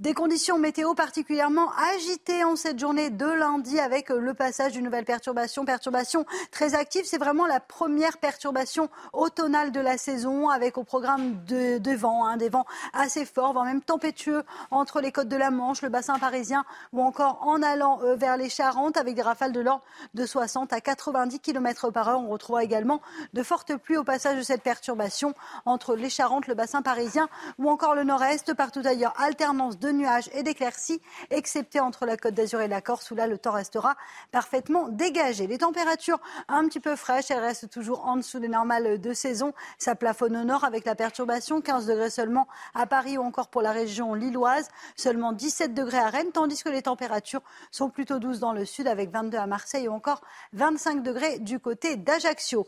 La suite du programme, un défilé de perturbations tout au long de la semaine, perturbations demain sur le nord-ouest, un temps très nuageux pied des Pyrénées. Puis un temps assez maussade également en allant vers l'est, le tout dans les températures encore un peu fraîches. Pour la saison, la semaine sera automnale au nord comme au sud. CNews, il est 7h59. Merci d'être avec nous. Merci d'avoir choisi CNews pour démarrer cette journée à la une ce matin. Évidemment, l'Italie. La droite l'emporte largement en Italie. Giorgia Meloni est la future nouvelle première ministre italienne. Son parti de droite radicale dépasse les 20% des voix. On va aller sur place retrouver Valérie Labonne, envoyée spéciale de CNews à Rome. Défense des frontières, lutte contre l'immigration irrégulière, suppression du revenu universel minimum. On va faire un point complet sur le programme de la coalition de droite. L'auteur de la tentative de meurtre sur policier à Anglette avec une voiture volée suite à un refus d'obtempérer est toujours en fuite ce matin. Il a blessé cinq policiers au total. Dans l'actualité également dans ce journal, Julien Bayou qui démissionne de plusieurs de ses fonctions. On va vous euh, donner cette information. Et puis on sera avec Amaury Bucco, évidemment. Euh, depuis le début de la matinale, on vous raconte cette histoire d'expulsion d'un Algérien qui n'a pas pu être euh, possible. Ça va être également raconté à la une ce matin. Victoire historique de la droite radicale en Italie. La coalition des droites menée par Giorgia Meloni est arrivée en tête des élections législatives cette nuit, avec environ 47% des suffrages selon les premières estimations. Son parti, Fratelli d'Italia, devient le premier parti du pays, Chana. Oui, on va voir les résultats dans le détail. Voilà, Fratelli d'Italia qui obtiendrait entre 22 et 26 des voix. Ses partenaires de coalition, la Ligue de Matteo Salvini, entre 8,5 et 12,5% et Forza Italia de Silvio euh, Berlusconi, entre 6 et 8 des suffrages. Le Parti démocrate arrive euh, derrière avec entre 17 et 21% Le taux de participation a quant à lui euh, chuté par rapport à 2018, passant de 74% il y a 4 ans à 64% aujourd'hui. Alors Giorgia Meloni, la nouvelle future première ministre, a pris la parole cette nuit pour revendiquer sa victoire. Écoutez. Il est important de comprendre que si nous sommes appelés à diriger ce pays, nous le ferons pour tous. Nous le ferons pour tous les Italiens. Nous le ferons dans le but d'unifier ce peuple, de souligner ce qui l'unifie plutôt que ce qui le divise.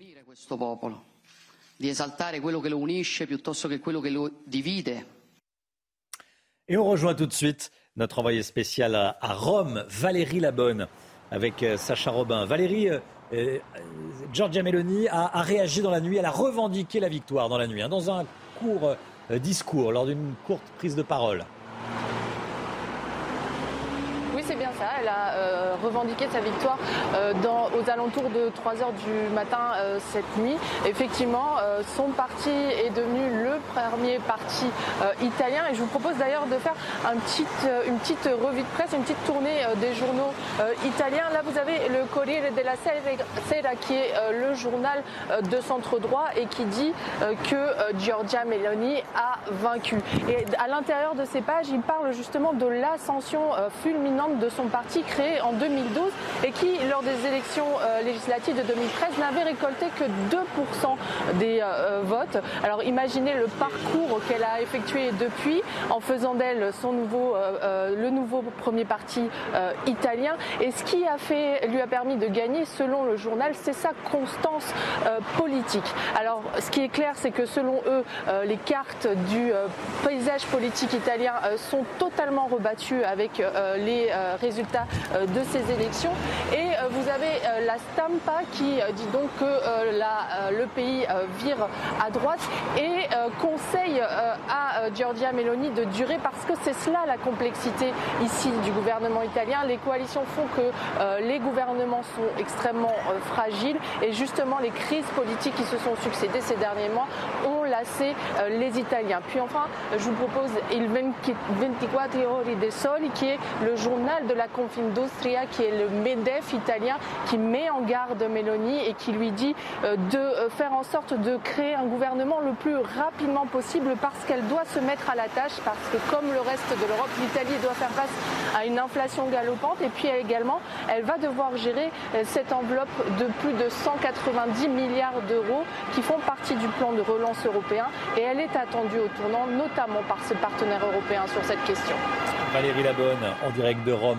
Beaucoup, Valérie. Le portrait à présent de, Giorgia Meloni avec vous, Sandra Chambo. Qui est-elle vraiment, celle qui va devenir la, première femme présidente du, euh, du Conseil, donc première ministre euh, italienne je suis Georgia, je suis une femme, je suis une mère, je suis italienne et je suis chrétienne. C'est comme ça qu'elle se présente. Elle a 45 ans, elle est née le 15 janvier 1977 à Rome exactement. Elle vient de la classe moyenne, elle est euh, sicilienne par sa mère, sarde par son père. Euh, ce dernier, un communiste, va jouer un rôle clé dans sa carrière. Elle n'est qu'une enfant lorsqu'il laisse sa mère seule avec deux enfants pour s'installer aux Canaries. À partir de là, la carrière de Giorgia Meloni va en quelque sorte aller à l'encontre des valeurs euh, familiales. Son parcours en politique débute à l'âge de 15 ans. Militante, elle admire Mussolini. Elle rejoint le mouvement social italien. À 21 ans, elle devient conseillère de la province de Rome. Quelques années plus tard, à moins de 30 ans, vice-présidente de la Chambre des députés. Elle est propulsée sur le devant de la scène en 2008 en tant que ministre ministre de la Jeunesse du gouvernement Berlusconi. En 2012, elle crée son parti Fratelli d'Italia. Ses valeurs centrales, Dieu, la famille et la patrie. Aujourd'hui, les Italiens se font à l'idée d'avoir une femme en tant que chef de gouvernement. Écoutez.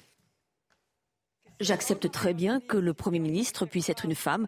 L'important est que ce soit quelqu'un de compétent. Le fait que nous puissions avoir la première femme Première ministre est un signe de civilisation, surtout si l'on pense que Margaret Thatcher l'a fait il y a plus de 30 ans. Alors Sandra, euh, qu'on l'aime ou non, Georgia Meloni, c'est j'allais dire, un sacré personnage. Oui, Romain, sa personnalité séduit. Journaliste, elle connaît parfaitement les codes. Ce qui plaît, sa répartie et ses talents oratoires. On la surnomme même la mitraillette à cause de son début euh, de parole. En 2020, elle a fait partie des 20 étoiles montantes de, l'année, nommées par le quotidien Times. En 2021, son autobiographie Io sono Georgia s'est vendue à plus de 160 000 exemplaires en trois mois. Elle parle de ses blessures d'enfance et de son parcours. Et pour les Italiens, ce livre lui a permis de montrer un visage plus humain. Merci beaucoup, Sandra. Alors, quel est le, le programme de cette coalition des droites, Union européenne, immigration, politique familiale On fait le point avec Alexis Vallée. Regardez. C'est un programme aux valeurs conservatrices que propose Giorgia Meloni. Les questions de libertés individuelles et d'identité nationale sont au centre de ses préoccupations. Sa campagne, marquée par la devise Dieu, patrie et famille, met en avant une civilisation fondée sur les valeurs chrétiennes. Elle refuse par exemple l'adoption d'enfants par des couples homosexuels et propose d'accrocher un crucifix au mur des écoles. Si vous vous sentez offensé par le crucifix, ce n'est pas ici que vous devez vivre. Nous nous battrons contre l'islamisation de l'Europe parce que nous n'avons aucune intention de devenir un continent musulman. Face à une Europe en crise, Giorgia Meloni préfère placer les intérêts nationaux devant l'unité des 27. Si sortir de l'euro ne fait plus partie de son programme, elle entend changer de ton face aux institutions. En Europe, ils sont tous inquiets de voir Meloni au gouvernement, mais ils disent ce qui va se passer. Je vous le dis, ce qui va se passer, la fête est finie. Les partis de droite se sont aussi engagés à réduire les impôts, augmenter le taux de natalité via une protection de l'emploi pour les jeunes mères, ou encore continuer à soutenir l'Ukraine contre la Russie. Cette information politique de la matinée, Julien Bayou démissionne de ses fonctions de secrétaire national d'Europe Écologie Les Verts, Chana. Hein. Oui, et de la présidence du groupe écologiste à l'Assemblée nationale. Il l'a annoncé dans un communiqué euh, ce matin. Il dénonce une situation intenable après les accusations de harcèlement moral faites par une ex-compagne. On vous en parlait dans les titres. L'homme qui a tenté de tuer cinq policiers après un refus d'obtempérer à Anglette, près de Bayonne, est toujours en fuite ce matin. Dans la nuit de samedi à dimanche, des agents ont voulu mettre fin à un rodéo urbain avec deux véhicules. L'un des conducteurs a pris la fuite et a délibérément foncé sur les policiers. Le véhicule volé a été retrouvé un petit peu plus tard. Cette histoire qu'on vous raconte ce matin, celle d'un Algérien de 27 ans extrêmement violent envers trois policiers qui l'escortaient euh, dans l'avion avant le décollage euh, pour le ramener chez lui en Algérie. Amaury Bucco avec nous. C'est euh, vous qui avez obtenu toutes ces informations. Amaury, déjà, racontez-nous ce qui s'est passé. Alors Romain, ça s'est passé à l'aéroport de Marseille. Hein. C'était donc un Algérien de, clandestin de 27 ans qui été visé par une obligation de quitter le territoire français. Il a été placé donc dans un vol Air France en direction d'Alger. Euh, c'était jeudi dernier. L'homme était connu des services de police pour des vols, des violences, mais il a finalement refusé de partir. Il s'en est pris aux euh, trois euh, fonctionnaires de police qui étaient chargés de l'escorter dans l'avion. Il leur a craché dessus, les a mordus, les a également frappés et s'est montré donc extrêmement agité à tel point que le commandant de bord a refusé de décoller avec l'homme en question. les trois policiers blessés de leur côté ont porté plainte. Euh, L'Algérien, qui n'a donc pas été renvoyé chez lui, hein, sera euh, jugé aujourd'hui en comparution immédiate pour les violences sur les policiers ainsi que pour soustraction à une mesure d'éloignement. Qu'est-ce qui va se passer maintenant? Est-ce qu'il pourra quand même être expulsé? Eh bien, Romain, euh, il n'est pas prêt de repartir, hein, puisque imaginons qu'il soit condamné aujourd'hui en comparution immédiate à 6 mois de prison, par exemple, eh il va falloir qu'il purge sa peine en France avant d'être à nouveau renvoyé chez lui. Dans le meilleur des cas, il sera placé euh, à la sortie de prison, il sera placé à nouveau dans un avion et renvoyé chez lui si euh, l'Algérie accepte de lui octroyer un euh, visa, enfin pardon, un laissez-passer consulaire. Et alors ça, c'est une phrase un peu saisissante, comme disait un policier ce matin. C'est hélas quotidien. Rien de nouveau, les expulsés hurlent, mordent, appellent à l'aide, se font vomir et vont jusqu'à s'enduire de leurs propres excréments. Voilà ce que me disait un policier ce matin.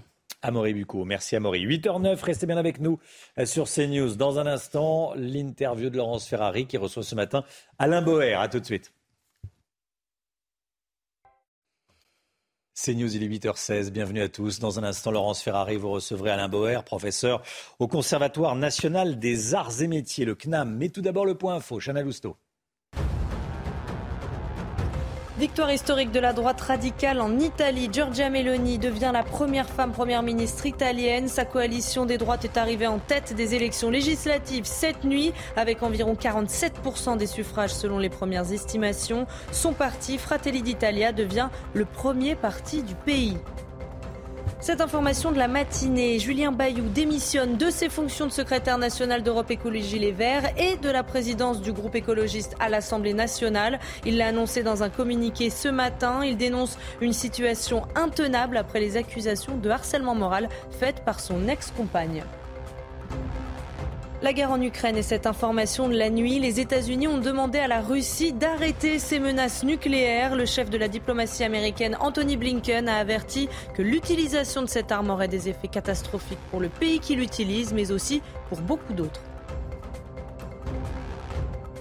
Laurence, vous recevez ce matin Alain Bauer. Bonjour Alain Bauer. Bonjour. Bienvenue dans la matinale de CNews. Vous êtes euh, le responsable du pôle sécurité, défense et renseignement au CNAM. On va parler dans un instant de la Russie et de l'Ukraine. Mais d'abord un mot de l'Italie, bien sûr, avec euh, cette victoire du bloc des droites, avec en tête le parti Fratelli d'Italia de Giorgia Meloni. Euh, il y a quatre ans, il y a en 2018, elle était à 4% à peine des voix.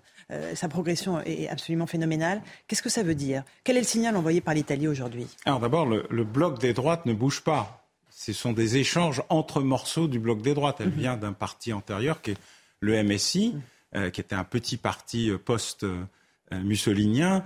Euh, et donc, ce qui s'est traduit, c'est un mouvement, un transfert entre une droite plus dure, mhm. plus nationaliste, plus enracinée, et puis une droite plus modérée, plus centriste et plus européenne. Mais déjà, depuis longtemps, entre le mouvement 5 étoiles et les autres partis de sa propre coalition, les phénomènes de transfert étaient déjà sensibles.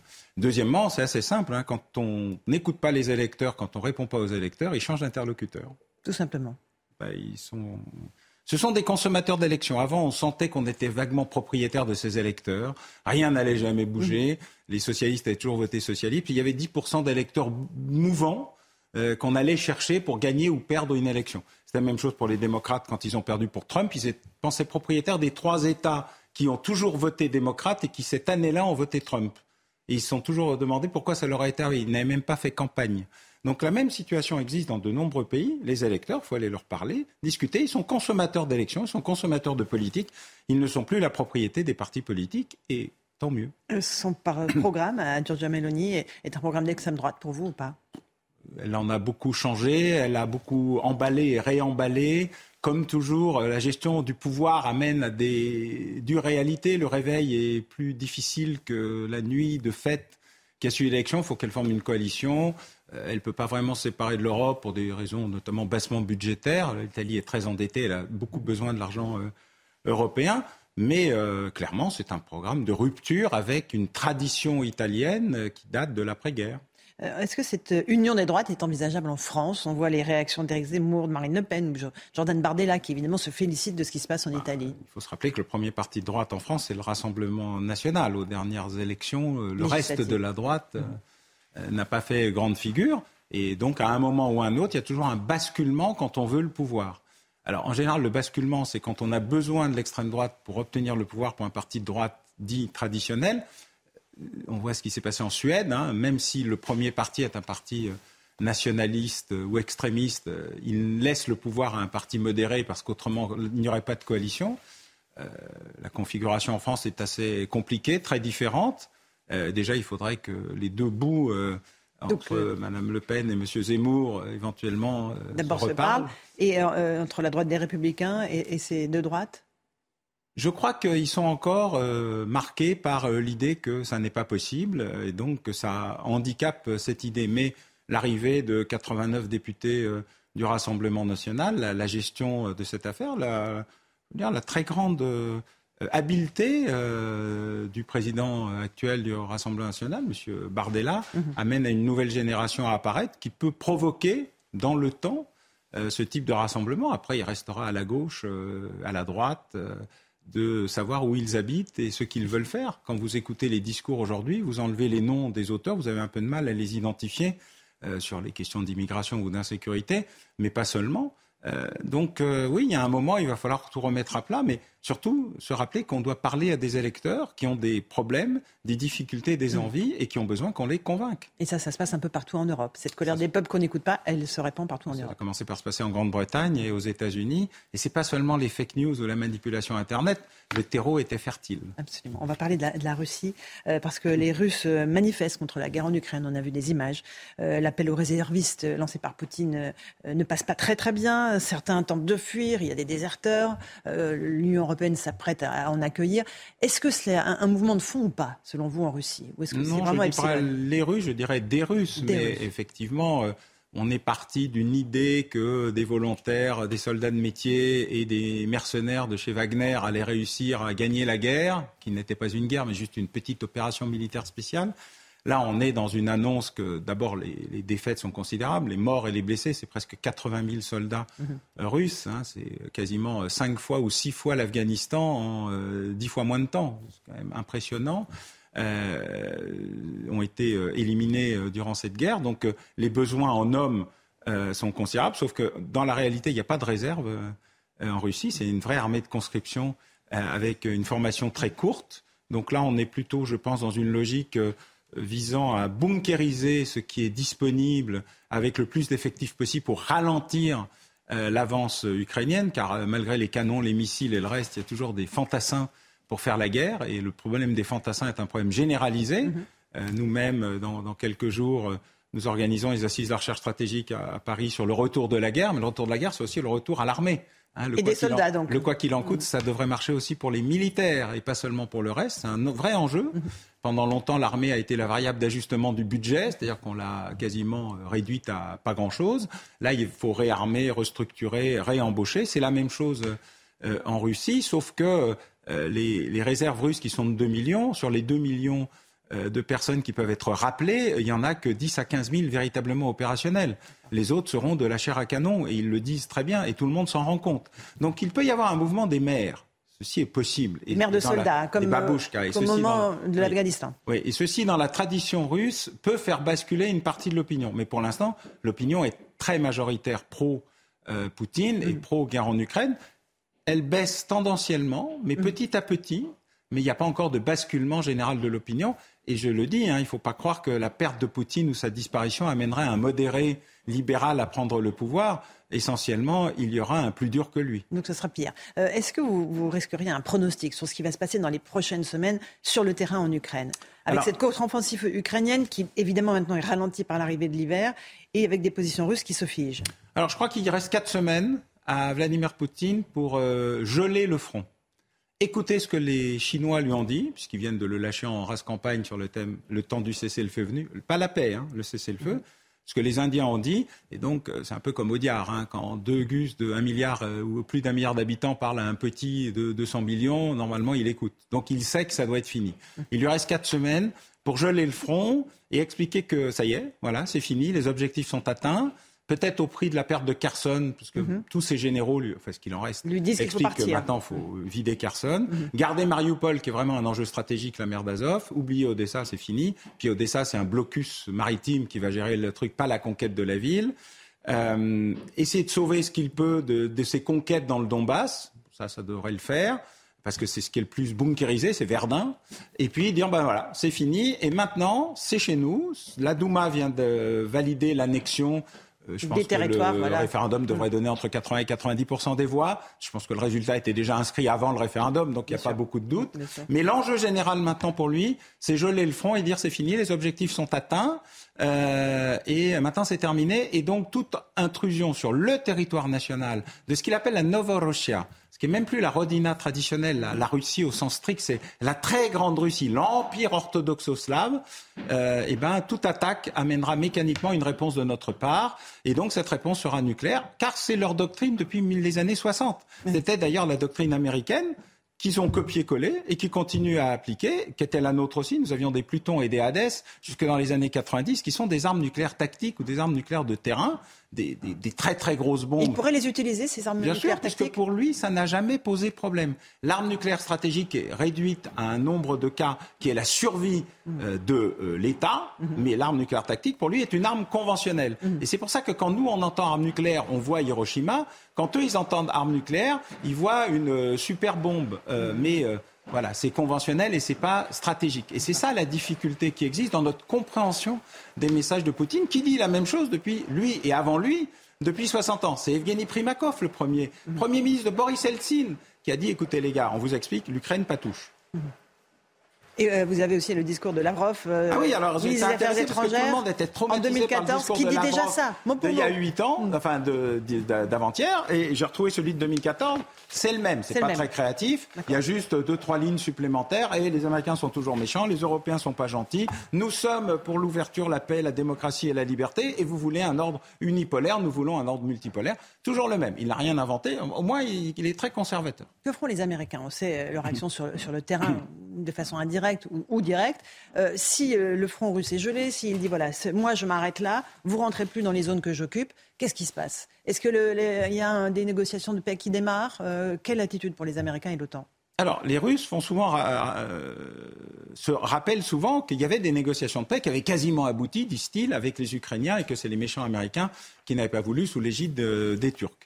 Euh, je pense que l'offre de Poutine va être de dire euh, je propose la réouverture des négociations, Minsk 3, euh, Turquie 2, enfin, quelque chose. et il va démontrer que les Américains ne pourront pas, eux, aller jusqu'à inverser ce qu'on appelle l'ambiguïté stratégique. L'ambiguïté stratégique, c'est ne surtout pas te dire ce que je vais faire, mais je pourrais faire quelque chose. Sauf que ce sont les Américains qui ont laissé la voie ouverte en ne disant qu'il n'enverra aucun soldat en Ukraine à Poutine qui a mal compris le message et qui a dit ah donc je peux y aller. Il me laisse y aller. Il me laisse y aller avant de se rendre compte que c'était pas ça. Il s'est pas rendu compte qu'il était manipulé par beaucoup plus intelligents que lui les Chinois euh, qui sont en train d'affaiblir la Russie qui est leur ennemi historique, ou en tout cas leur proie historique, parce qu'ils voient la Sibérie et, ses enjeux et géographiques. Ils veulent la Sibérie, les Chinois. Ah ben bien sûr, ils l'ont toujours dit, ils ne s'en cachent pas. Euh, mais euh, ils ont dit à Poutine, vas-y mon gars, t'as envie d'y aller, vas-y. Mais alors un mois plus tard, parce que moi j'ai des Jeux Olympiques, et puis je te laisse y aller. Et au moment adéquat, je ne fournis rien, j'achète du gaz et du pétrole très peu cher. Et puis au moment adéquat, je te lâche. Tu es affaibli, tu auras besoin de nous. Euh, l'option alternative, ben, c'est que tu n'auras plus qu'un seul fournisseur. Tu peux pas nous envoyer du gaz parce que tu n'as pas de gaz de GNL. T'as pas de tuyauterie qui va vers nous, ça se, ça se règle pas en trois minutes, etc. Donc il y a un enjeu aujourd'hui qui est l'affaiblissement général euh, de la Russie, mais ce qui est à la Russie ne pourra pas être pris. La question de la Crimée n'est pas sur la table, contrairement à ce que tout le monde espère. D'abord, la Crimée n'est pas, elle, est, elle appartient aux Tatars de Crimée. Ils sont plutôt pro-ukrainiens euh, ces temps-ci, mais ils ne l'étaient pas depuis toujours. La question euh, de la Russie, elle est pour eux la Crimée, c'est la Russie. Hein. Et puis, il faut bien comprendre que pour eux, l'Ukraine, c'est euh, l'Alsace et la Lorraine avec Paris comme capitale et le Vatican au milieu. Donc, c'est, on n'est pas dans la rationalité absolue. Mais il y aura une offre euh, probablement euh, de retour au dialogue si la Russie n'utilise pas l'arme nucléaire tactique. Mmh. Si la Russie utilise l'arme nucléaire tactique, l'ambiguïté stratégique fait que il n'est pas impossible que les États-Unis rééquilibrent de la même manière. Mais tout ça se passe sur le territoire du conflit, c'est-à-dire probablement le territoire ukrainien. Et donc, si on en arrive à cette, euh, ce gel des positions, tout cela va rester comme ça pendant combien de, des décennies, en fait? Ça ne bah, bougera pas pendant des décennies? Alsace-Moselle, 40 ans. Euh, de toute façon, la haine est telle, euh, les violences, les destructions organisées par, par les Russes, les enlèvements, les tortures, les charniers. Tout ça ne peut pas s'oublier en 3 minutes 12. on ne va pas s'embrasser sur la bouche le lendemain. par ailleurs, les Ukrainiens n'accepteront jamais euh, la perte du Donbass. Euh, ils voudront la reconquête comme ils la veulent pour l'ensemble du territoire, Crimée compris. Euh, après, la question, c'est comment on cohabite dans une paix armée ou une guerre froide, puisque c'est là où nous allons aller, sauf qu'au lieu d'avoir deux blocs, nous en avons trois ou quatre. Emmanuel Macron a raison de vouloir continuer à dialoguer avec Vladimir Poutine bah, tant qu'il est là, euh, la paix, ça se fait avec son ennemi, pas avec ses amis. Ses amis ont, fait une coalition. Donc, euh, oui, bien sûr, il a surtout raison d'avoir retrouvé un discours très gaulien aux Nations Unies sur les non-alignés. La France avait refusé de participer à la création de l'ONU en disant qu'elle était la représentante des petits pays contre les deux grands. Alors, ce qui est intéressant, c'est qu'elle retrouve cet espace-là et que c'est une assez bonne idée de retrouver à la fois le discours de Cancun de Mitterrand ou euh, la posture euh, française du général de Gaulle lors de la création des Nations Unies. Et donc, il faut se requinquer avec l'Inde, c'est très important, mais aussi renforcer le discours avec la Chine. La question de Taïwan n'est pas à oublier, hein. il y a un autre enjeu pour les Chinois, mais à un moment, la réelle politique, c'est qu'on ne peut pas donner des leçons au monde entier et être isolé de tous. Donc oui, il faut continuer à parler, même si nous sommes la dernière puissance nucléaire indépendante en Europe, puisque même les Britanniques qui ont une moitié d'armes nucléaires ne peuvent pas l'utiliser sans la clé américaine. Donc il nous reste un espace, il faut l'utiliser. Euh, et puis, euh, il a eu raison. Enfin, le discours des, Nations Unies était probablement le plus structuré du président de la République Mais nous avons aussi sur notre, cette question. notre armée à reconstruire. Et Totalement. Vous dit. Elle est à l'os, vraiment, notre armée. Ah oui, oui. nos, amis les comptables de Bercy ont fait tout ce qu'il fallait pour euh, penser que des bisounours heureux, dans la globalisation marchandisée, allaient créer un grand peuple de consommateurs. Nous avons des amis, nous avons des ennemis, des terroristes, des criminels et des puissances militaires réémergentes qui nous menacent de temps en temps, en tout cas qui ont des enjeux, qui sont sur nos territoires historiques, au Mali, en Centrafrique, euh, qui aimeraient bien euh, se déployer un peu plus. Alors fort heureusement, entre guillemets, la guerre euh, en Ukraine a rappelé une grande partie des troupes wagnériennes et autres, et ont réaffaibli ce qui était présent dans ces pays, mais nous sommes plutôt affaiblis. L'Occident est très affaibli est affaibli en Amérique du Sud, est affaibli en Asie, est affaibli dans le Golfe Persique, où les sanctions n'ont pas été votées. Tout le monde profite de la situation, mais à un moment ou à un autre, la souveraineté, c'est aussi la nation, le peuple en armes, la défense opérationnelle du territoire et le fait de réarmer euh, massivement non seulement des armes de haute technologie, de projection, etc., ce que nous avons fait pendant des années, c'était un choix, mais aussi euh, une vraie, euh, voilà, un peuple en armes et une nation qui est prête et à défendre sa que le souveraineté. français est prêt à défendre son territoire? Sans aucun problème. Sans aucun problème. Merci beaucoup, Anna Bauer, Je pense que le peuple français est toujours beaucoup plus en avance que ses responsables politiques. On a les élites qu'on mérite, mais parfois le peuple est mieux que ses élites. Merci, Alain Bauer. À vous, Romain Desarmes, pour la suite de la matinale.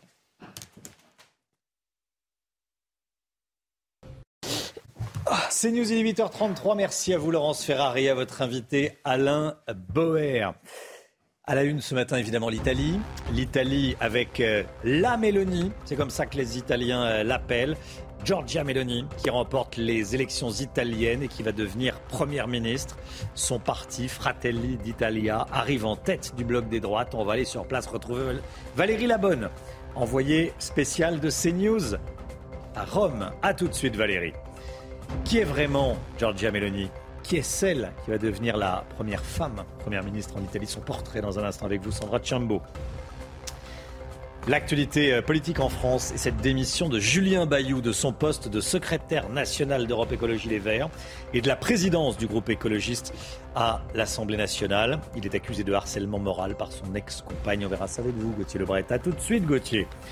Et puis l'expulsion d'un Algérien de 27 ans qui vire au fiasco à Marseille. L'individu violent a mordu des policiers et s'est débattu tellement que le commandant de bord a refusé de l'embarquer. On vous raconte cette histoire. Vous entendrez le policier Rudy Mana qui était en direct avec nous ce matin. Victoire historique de la droite radicale en Italie. La coalition des droites menée par Giorgia Meloni est arrivée en tête des législatives cette nuit avec euh, environ 47% des suffrages selon les premières estimations. Chana. Et son parti Fratelli d'Italia devient le premier parti du pays. Résumé de la nuit avec Alexis Vallée. C'est une victoire historique en Italie. Un parti post-fasciste, Fratelli d'Italia, se retrouve aux portes du pouvoir avec 22 à 26% de suffrages. Ses partenaires de la coalition de droite suivent la marche. La Ligue de Matteo Salvini comptabilise entre 8,5 et 12,5% Forza Italia de Silvio Berlusconi entre 6 et 8% Au total, cette alliance récolterait près de 43% des voix. Des résultats qui leur assurent la majorité absolue des sièges, aussi bien à la Chambre des députés qu'au Sénat. C'est sûrement pour beaucoup de monde une nuit de fierté, une nuit de récompense, une nuit de larmes, d'embrassades, de rêves et de mémoire. Le taux de participation, lui, reste élevé, 64,07%. À présent, la patronne de l'extrême droite italienne, Giorgia Meloni, ambitionne de devenir première ministre. Elle a assuré dans la soirée Nous gouvernerons pour tous les Italiens. Et on part tout de suite à, Rome, retrouver Valérie Labonne dans le quartier très touristique du, Colisée. On voit des ruines derrière vous, Valérie, euh, en direct de Rome. Que disent les, journaux et les Romains et les Italiens ce matin? Oui, je vous propose de faire un, petit tour euh, de euh, la presse italienne. Il y a notamment euh, le journal Corriere della Sera, qui est le journal de centre-droit, qui titre que la Meloni a vaincu. Et s'étonne de son parcours dans ces pages parce qu'en effet, elle a créé son parti en 2012 et s'est présentée une première fois en 2013 aux élections législatives. Et à l'époque, elle n'avait récolté que 2% des voix. Je vous laisse imaginer le chemin parcouru depuis. Aujourd'hui, son parti Fratelli d'Italia est donc le premier parti italien. Et cela va clairement rabattre l'échiquier euh, politique euh, italien et changer les rapports de force entre euh, les partis.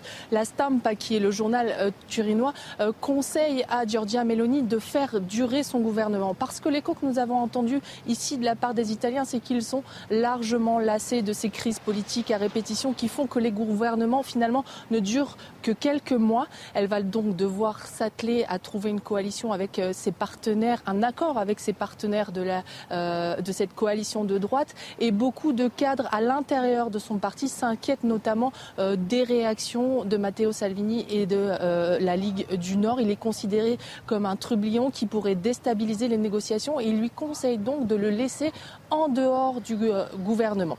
Alors pour le journal économique de référence, Il Sole 24 Ore, qui est le journal de la Confindustria, le MEDEF local, euh, il conseille à Giorgia Meloni de s'atteler à la tâche très rapidement. Parce que la moyenne ici, c'est qu'il faut entre 4 et 12 semaines pour former un, gouvernement.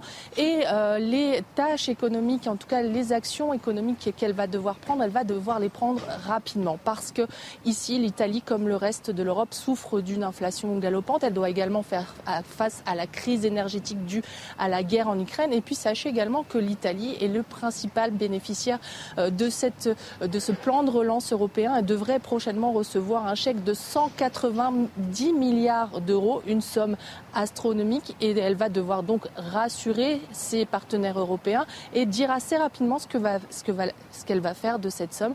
Donc voilà ce qui attend Giorgia Meloni. Elle va devoir se mettre au travail très rapidement. Merci beaucoup Valérie Labonne. Cette réaction d'Elisabeth Borne, la Première ministre, sur RMC il y a quelques instants, la France sera attentive en Italie au respect euh, des droits de l'homme et au respect du droit à l'avortement. Voilà ce qu'elle a dit il y a quelques instants sur RMC. Giorgia Meloni, qui n'est pas une novice en politique, mais elle a connu une, une ascension fulgurante ces derniers mois, Chana. Hein. Oui, alors qui est cette Romaine de 45 ans qui va prendre la tête du Conseil des ministres italiens Son portrait est signé Sandra Chambaud. À 45 ans seulement, Giorgia Meloni est en passe de marquer l'histoire de son pays. Cette Romaine, dirigeante de Fratelli d'Italia, défend une vision très conservatrice. Elle a 15 ans lorsqu'elle s'engage en politique et rejoint le mouvement social italien, une formation fondée par des partisans de Benito Mussolini. C'est au sein de cette organisation que Giorgia Meloni va construire sa carrière en politique. Une prise de position à l'opposé de son père communiste, dont elle sera séparée à l'adolescence. Ses valeurs centrales, Dieu, la famille et la patrie. En 1998, elle obtient un premier mandat de conseillère de la province de Rome. Quelques années plus tard, à moins de 30 ans, elle est désignée à la vice-présidence de la Chambre. Il faudra attendre 2008 pour assister à son ascension, un poste de ministre de la Jeunesse du gouvernement de Silvio Berlusconi.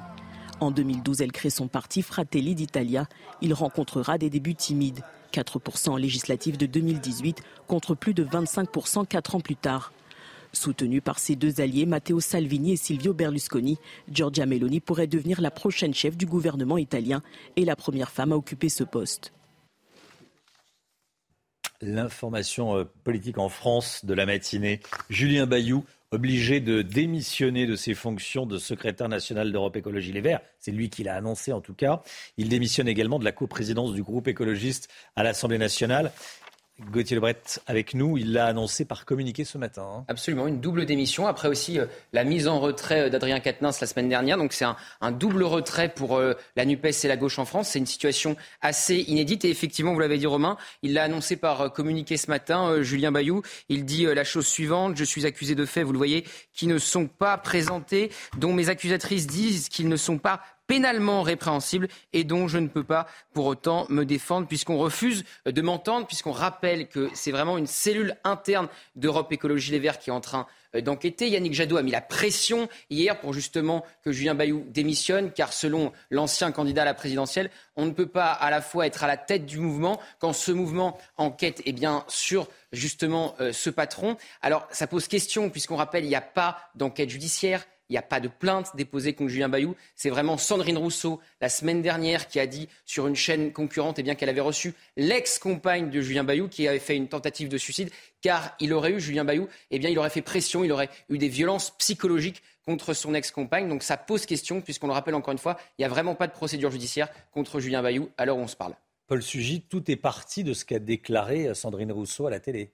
Oui, ce qui frappe, c'est l'espèce de gratuité qui entoure ce départ qu'au fond personne n'a véritablement demandé. Alors effectivement, euh, hier, Yannick Jadot a fini par concéder de mauvaise grâce devant les journalistes qui lui posaient la question, savoir si euh, Bayou pouvait se maintenir ou non. Mais au fond, à part Sandrine Rousseau, qui effectivement a été seule à l'initiative et qui a effectivement pris les devants pour ensuite conduire à ce qui a fini par écarter euh, Julien Bayou, même le parti n'a pas véritablement demandé sa démission. Donc on a l'impression qu'effectivement, à l'heure des réseaux sociaux et des polémiques Twitter sur des comportements effectivement qui échappent en plus au contrôle de la justice, on peut maintenant euh, gratuitement et finalement sans raison apparente ou compréhensible pour euh, le, grand public quitter ses fonctions à tout moment. Cette histoire qu'on vous raconte depuis le début de la matinale, un Algérien de 27 ans va être jugé en comparution immédiate aujourd'hui à Marseille. Il y a quelques jours, cet individu en situation irrégulière en France a été extrêmement violent envers trois policiers qui l'escortaient pour monter dans un avion d'Air France, à Marseille donc, euh, l'avion qui devait le, ramener en Algérie. Hein. Le commandant de bord a donc décidé de refuser son embarquement. Il a été placé en garde à vue. Alors pour Rudy Mana du syndicat Alliance Police, renvoyer un individu dangereux dans son pays d'origine via un avion de ligne n'est pas la solution. Écoutez, il était avec nous à 6h45.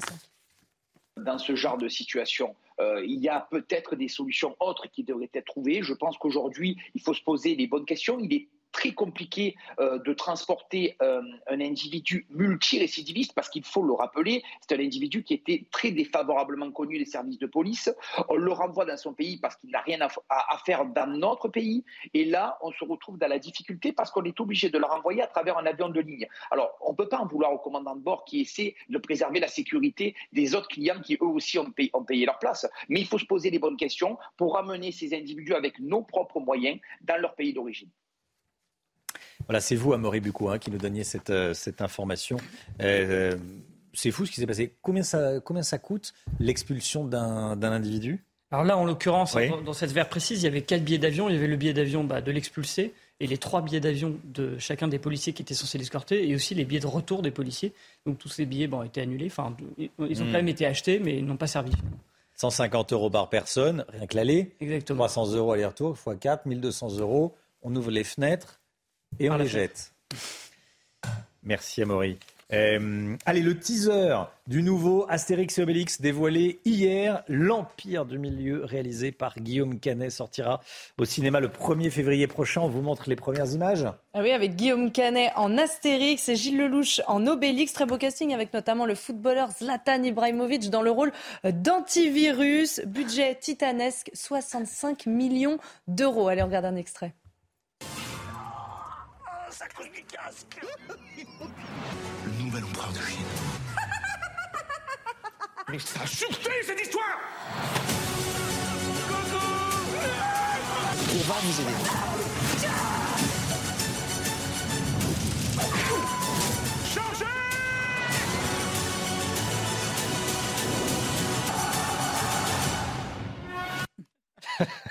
On rigole déjà en quelques secondes. Hein quelques secondes d'extrait. Il y a du beau monde. Il y a du beau monde, oui. Vous avez bien résumé, euh, Brigitte. On vous retrouve dans, dans, un instant. La santé, oui, ça donne envie de. C'est, c'est le 1er février prochain voilà, que ça va sortir. Il est 9h moins le quart. La santé. Bonjour, docteur Millot. Dans un instant, tout d'abord, le point info. Chanel Housteau.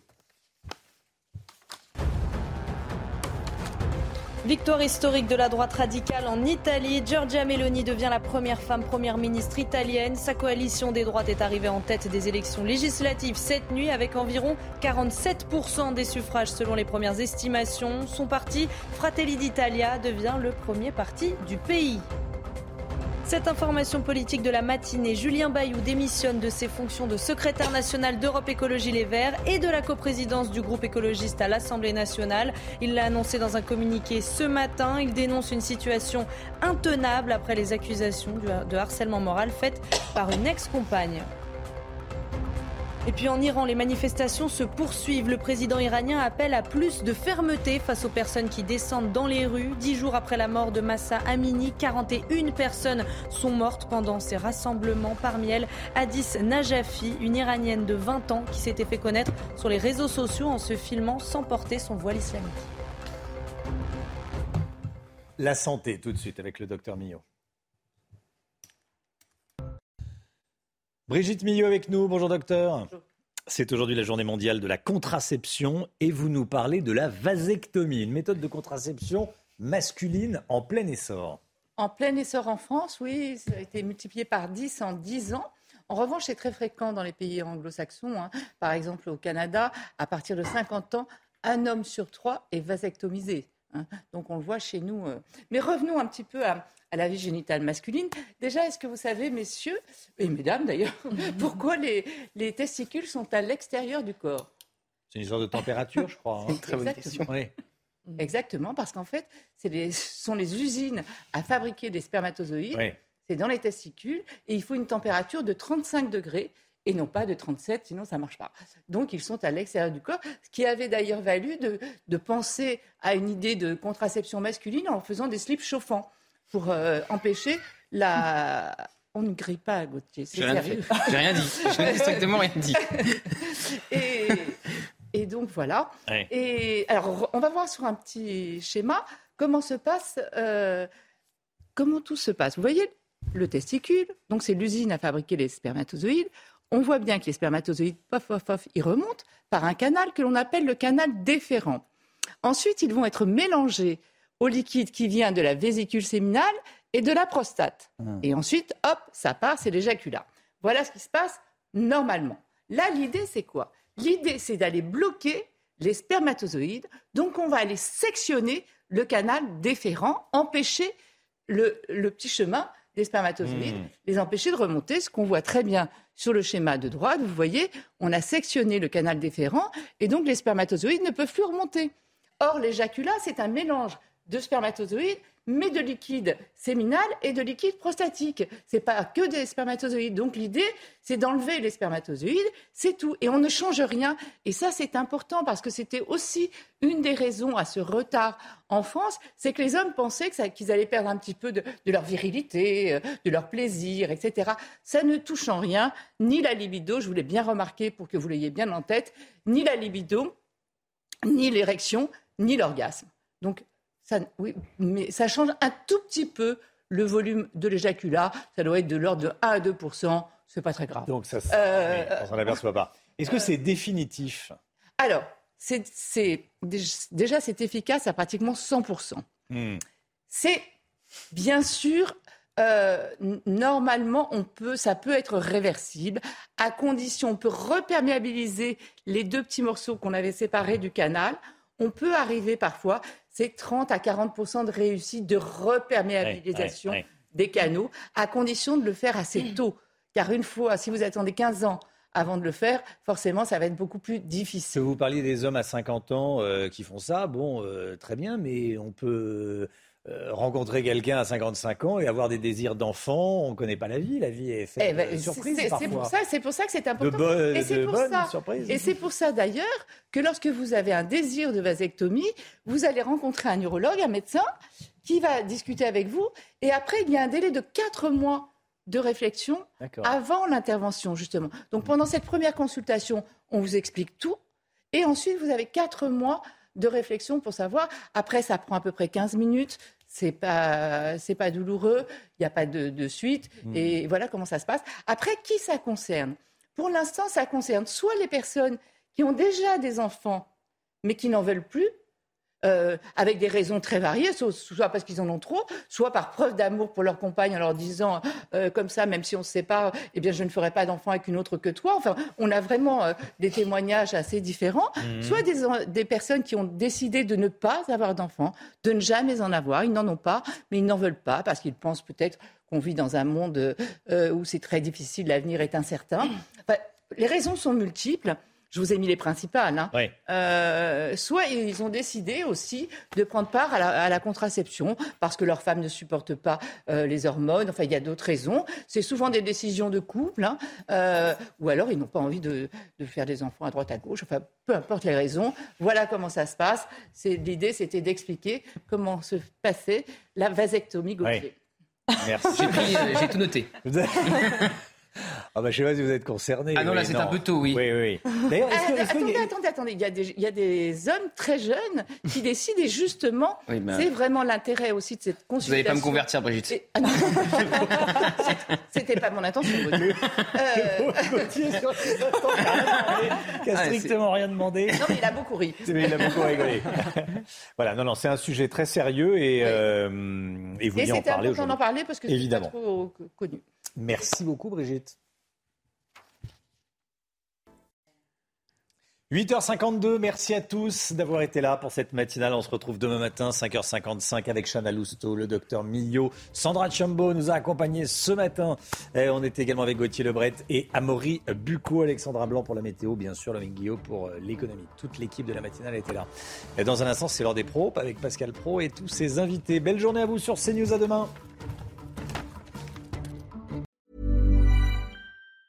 Hi, I'm Daniel, founder of Pretty Litter. Did you know cats tend to hide symptoms of sickness and pain? I learned this the hard way after losing my cat, Gingy. So I created Pretty Litter, a health monitoring litter that helps detect early signs of illness by changing colors, saving you money and potentially your cat's life. Pretty Litter is veterinarian developed, and it's the easiest way to keep tabs on your fur baby's health right at home. Go to prettylitter.com and use code ACAST for 20% off your first order and a free cat toy. Terms and conditions apply. See site for details.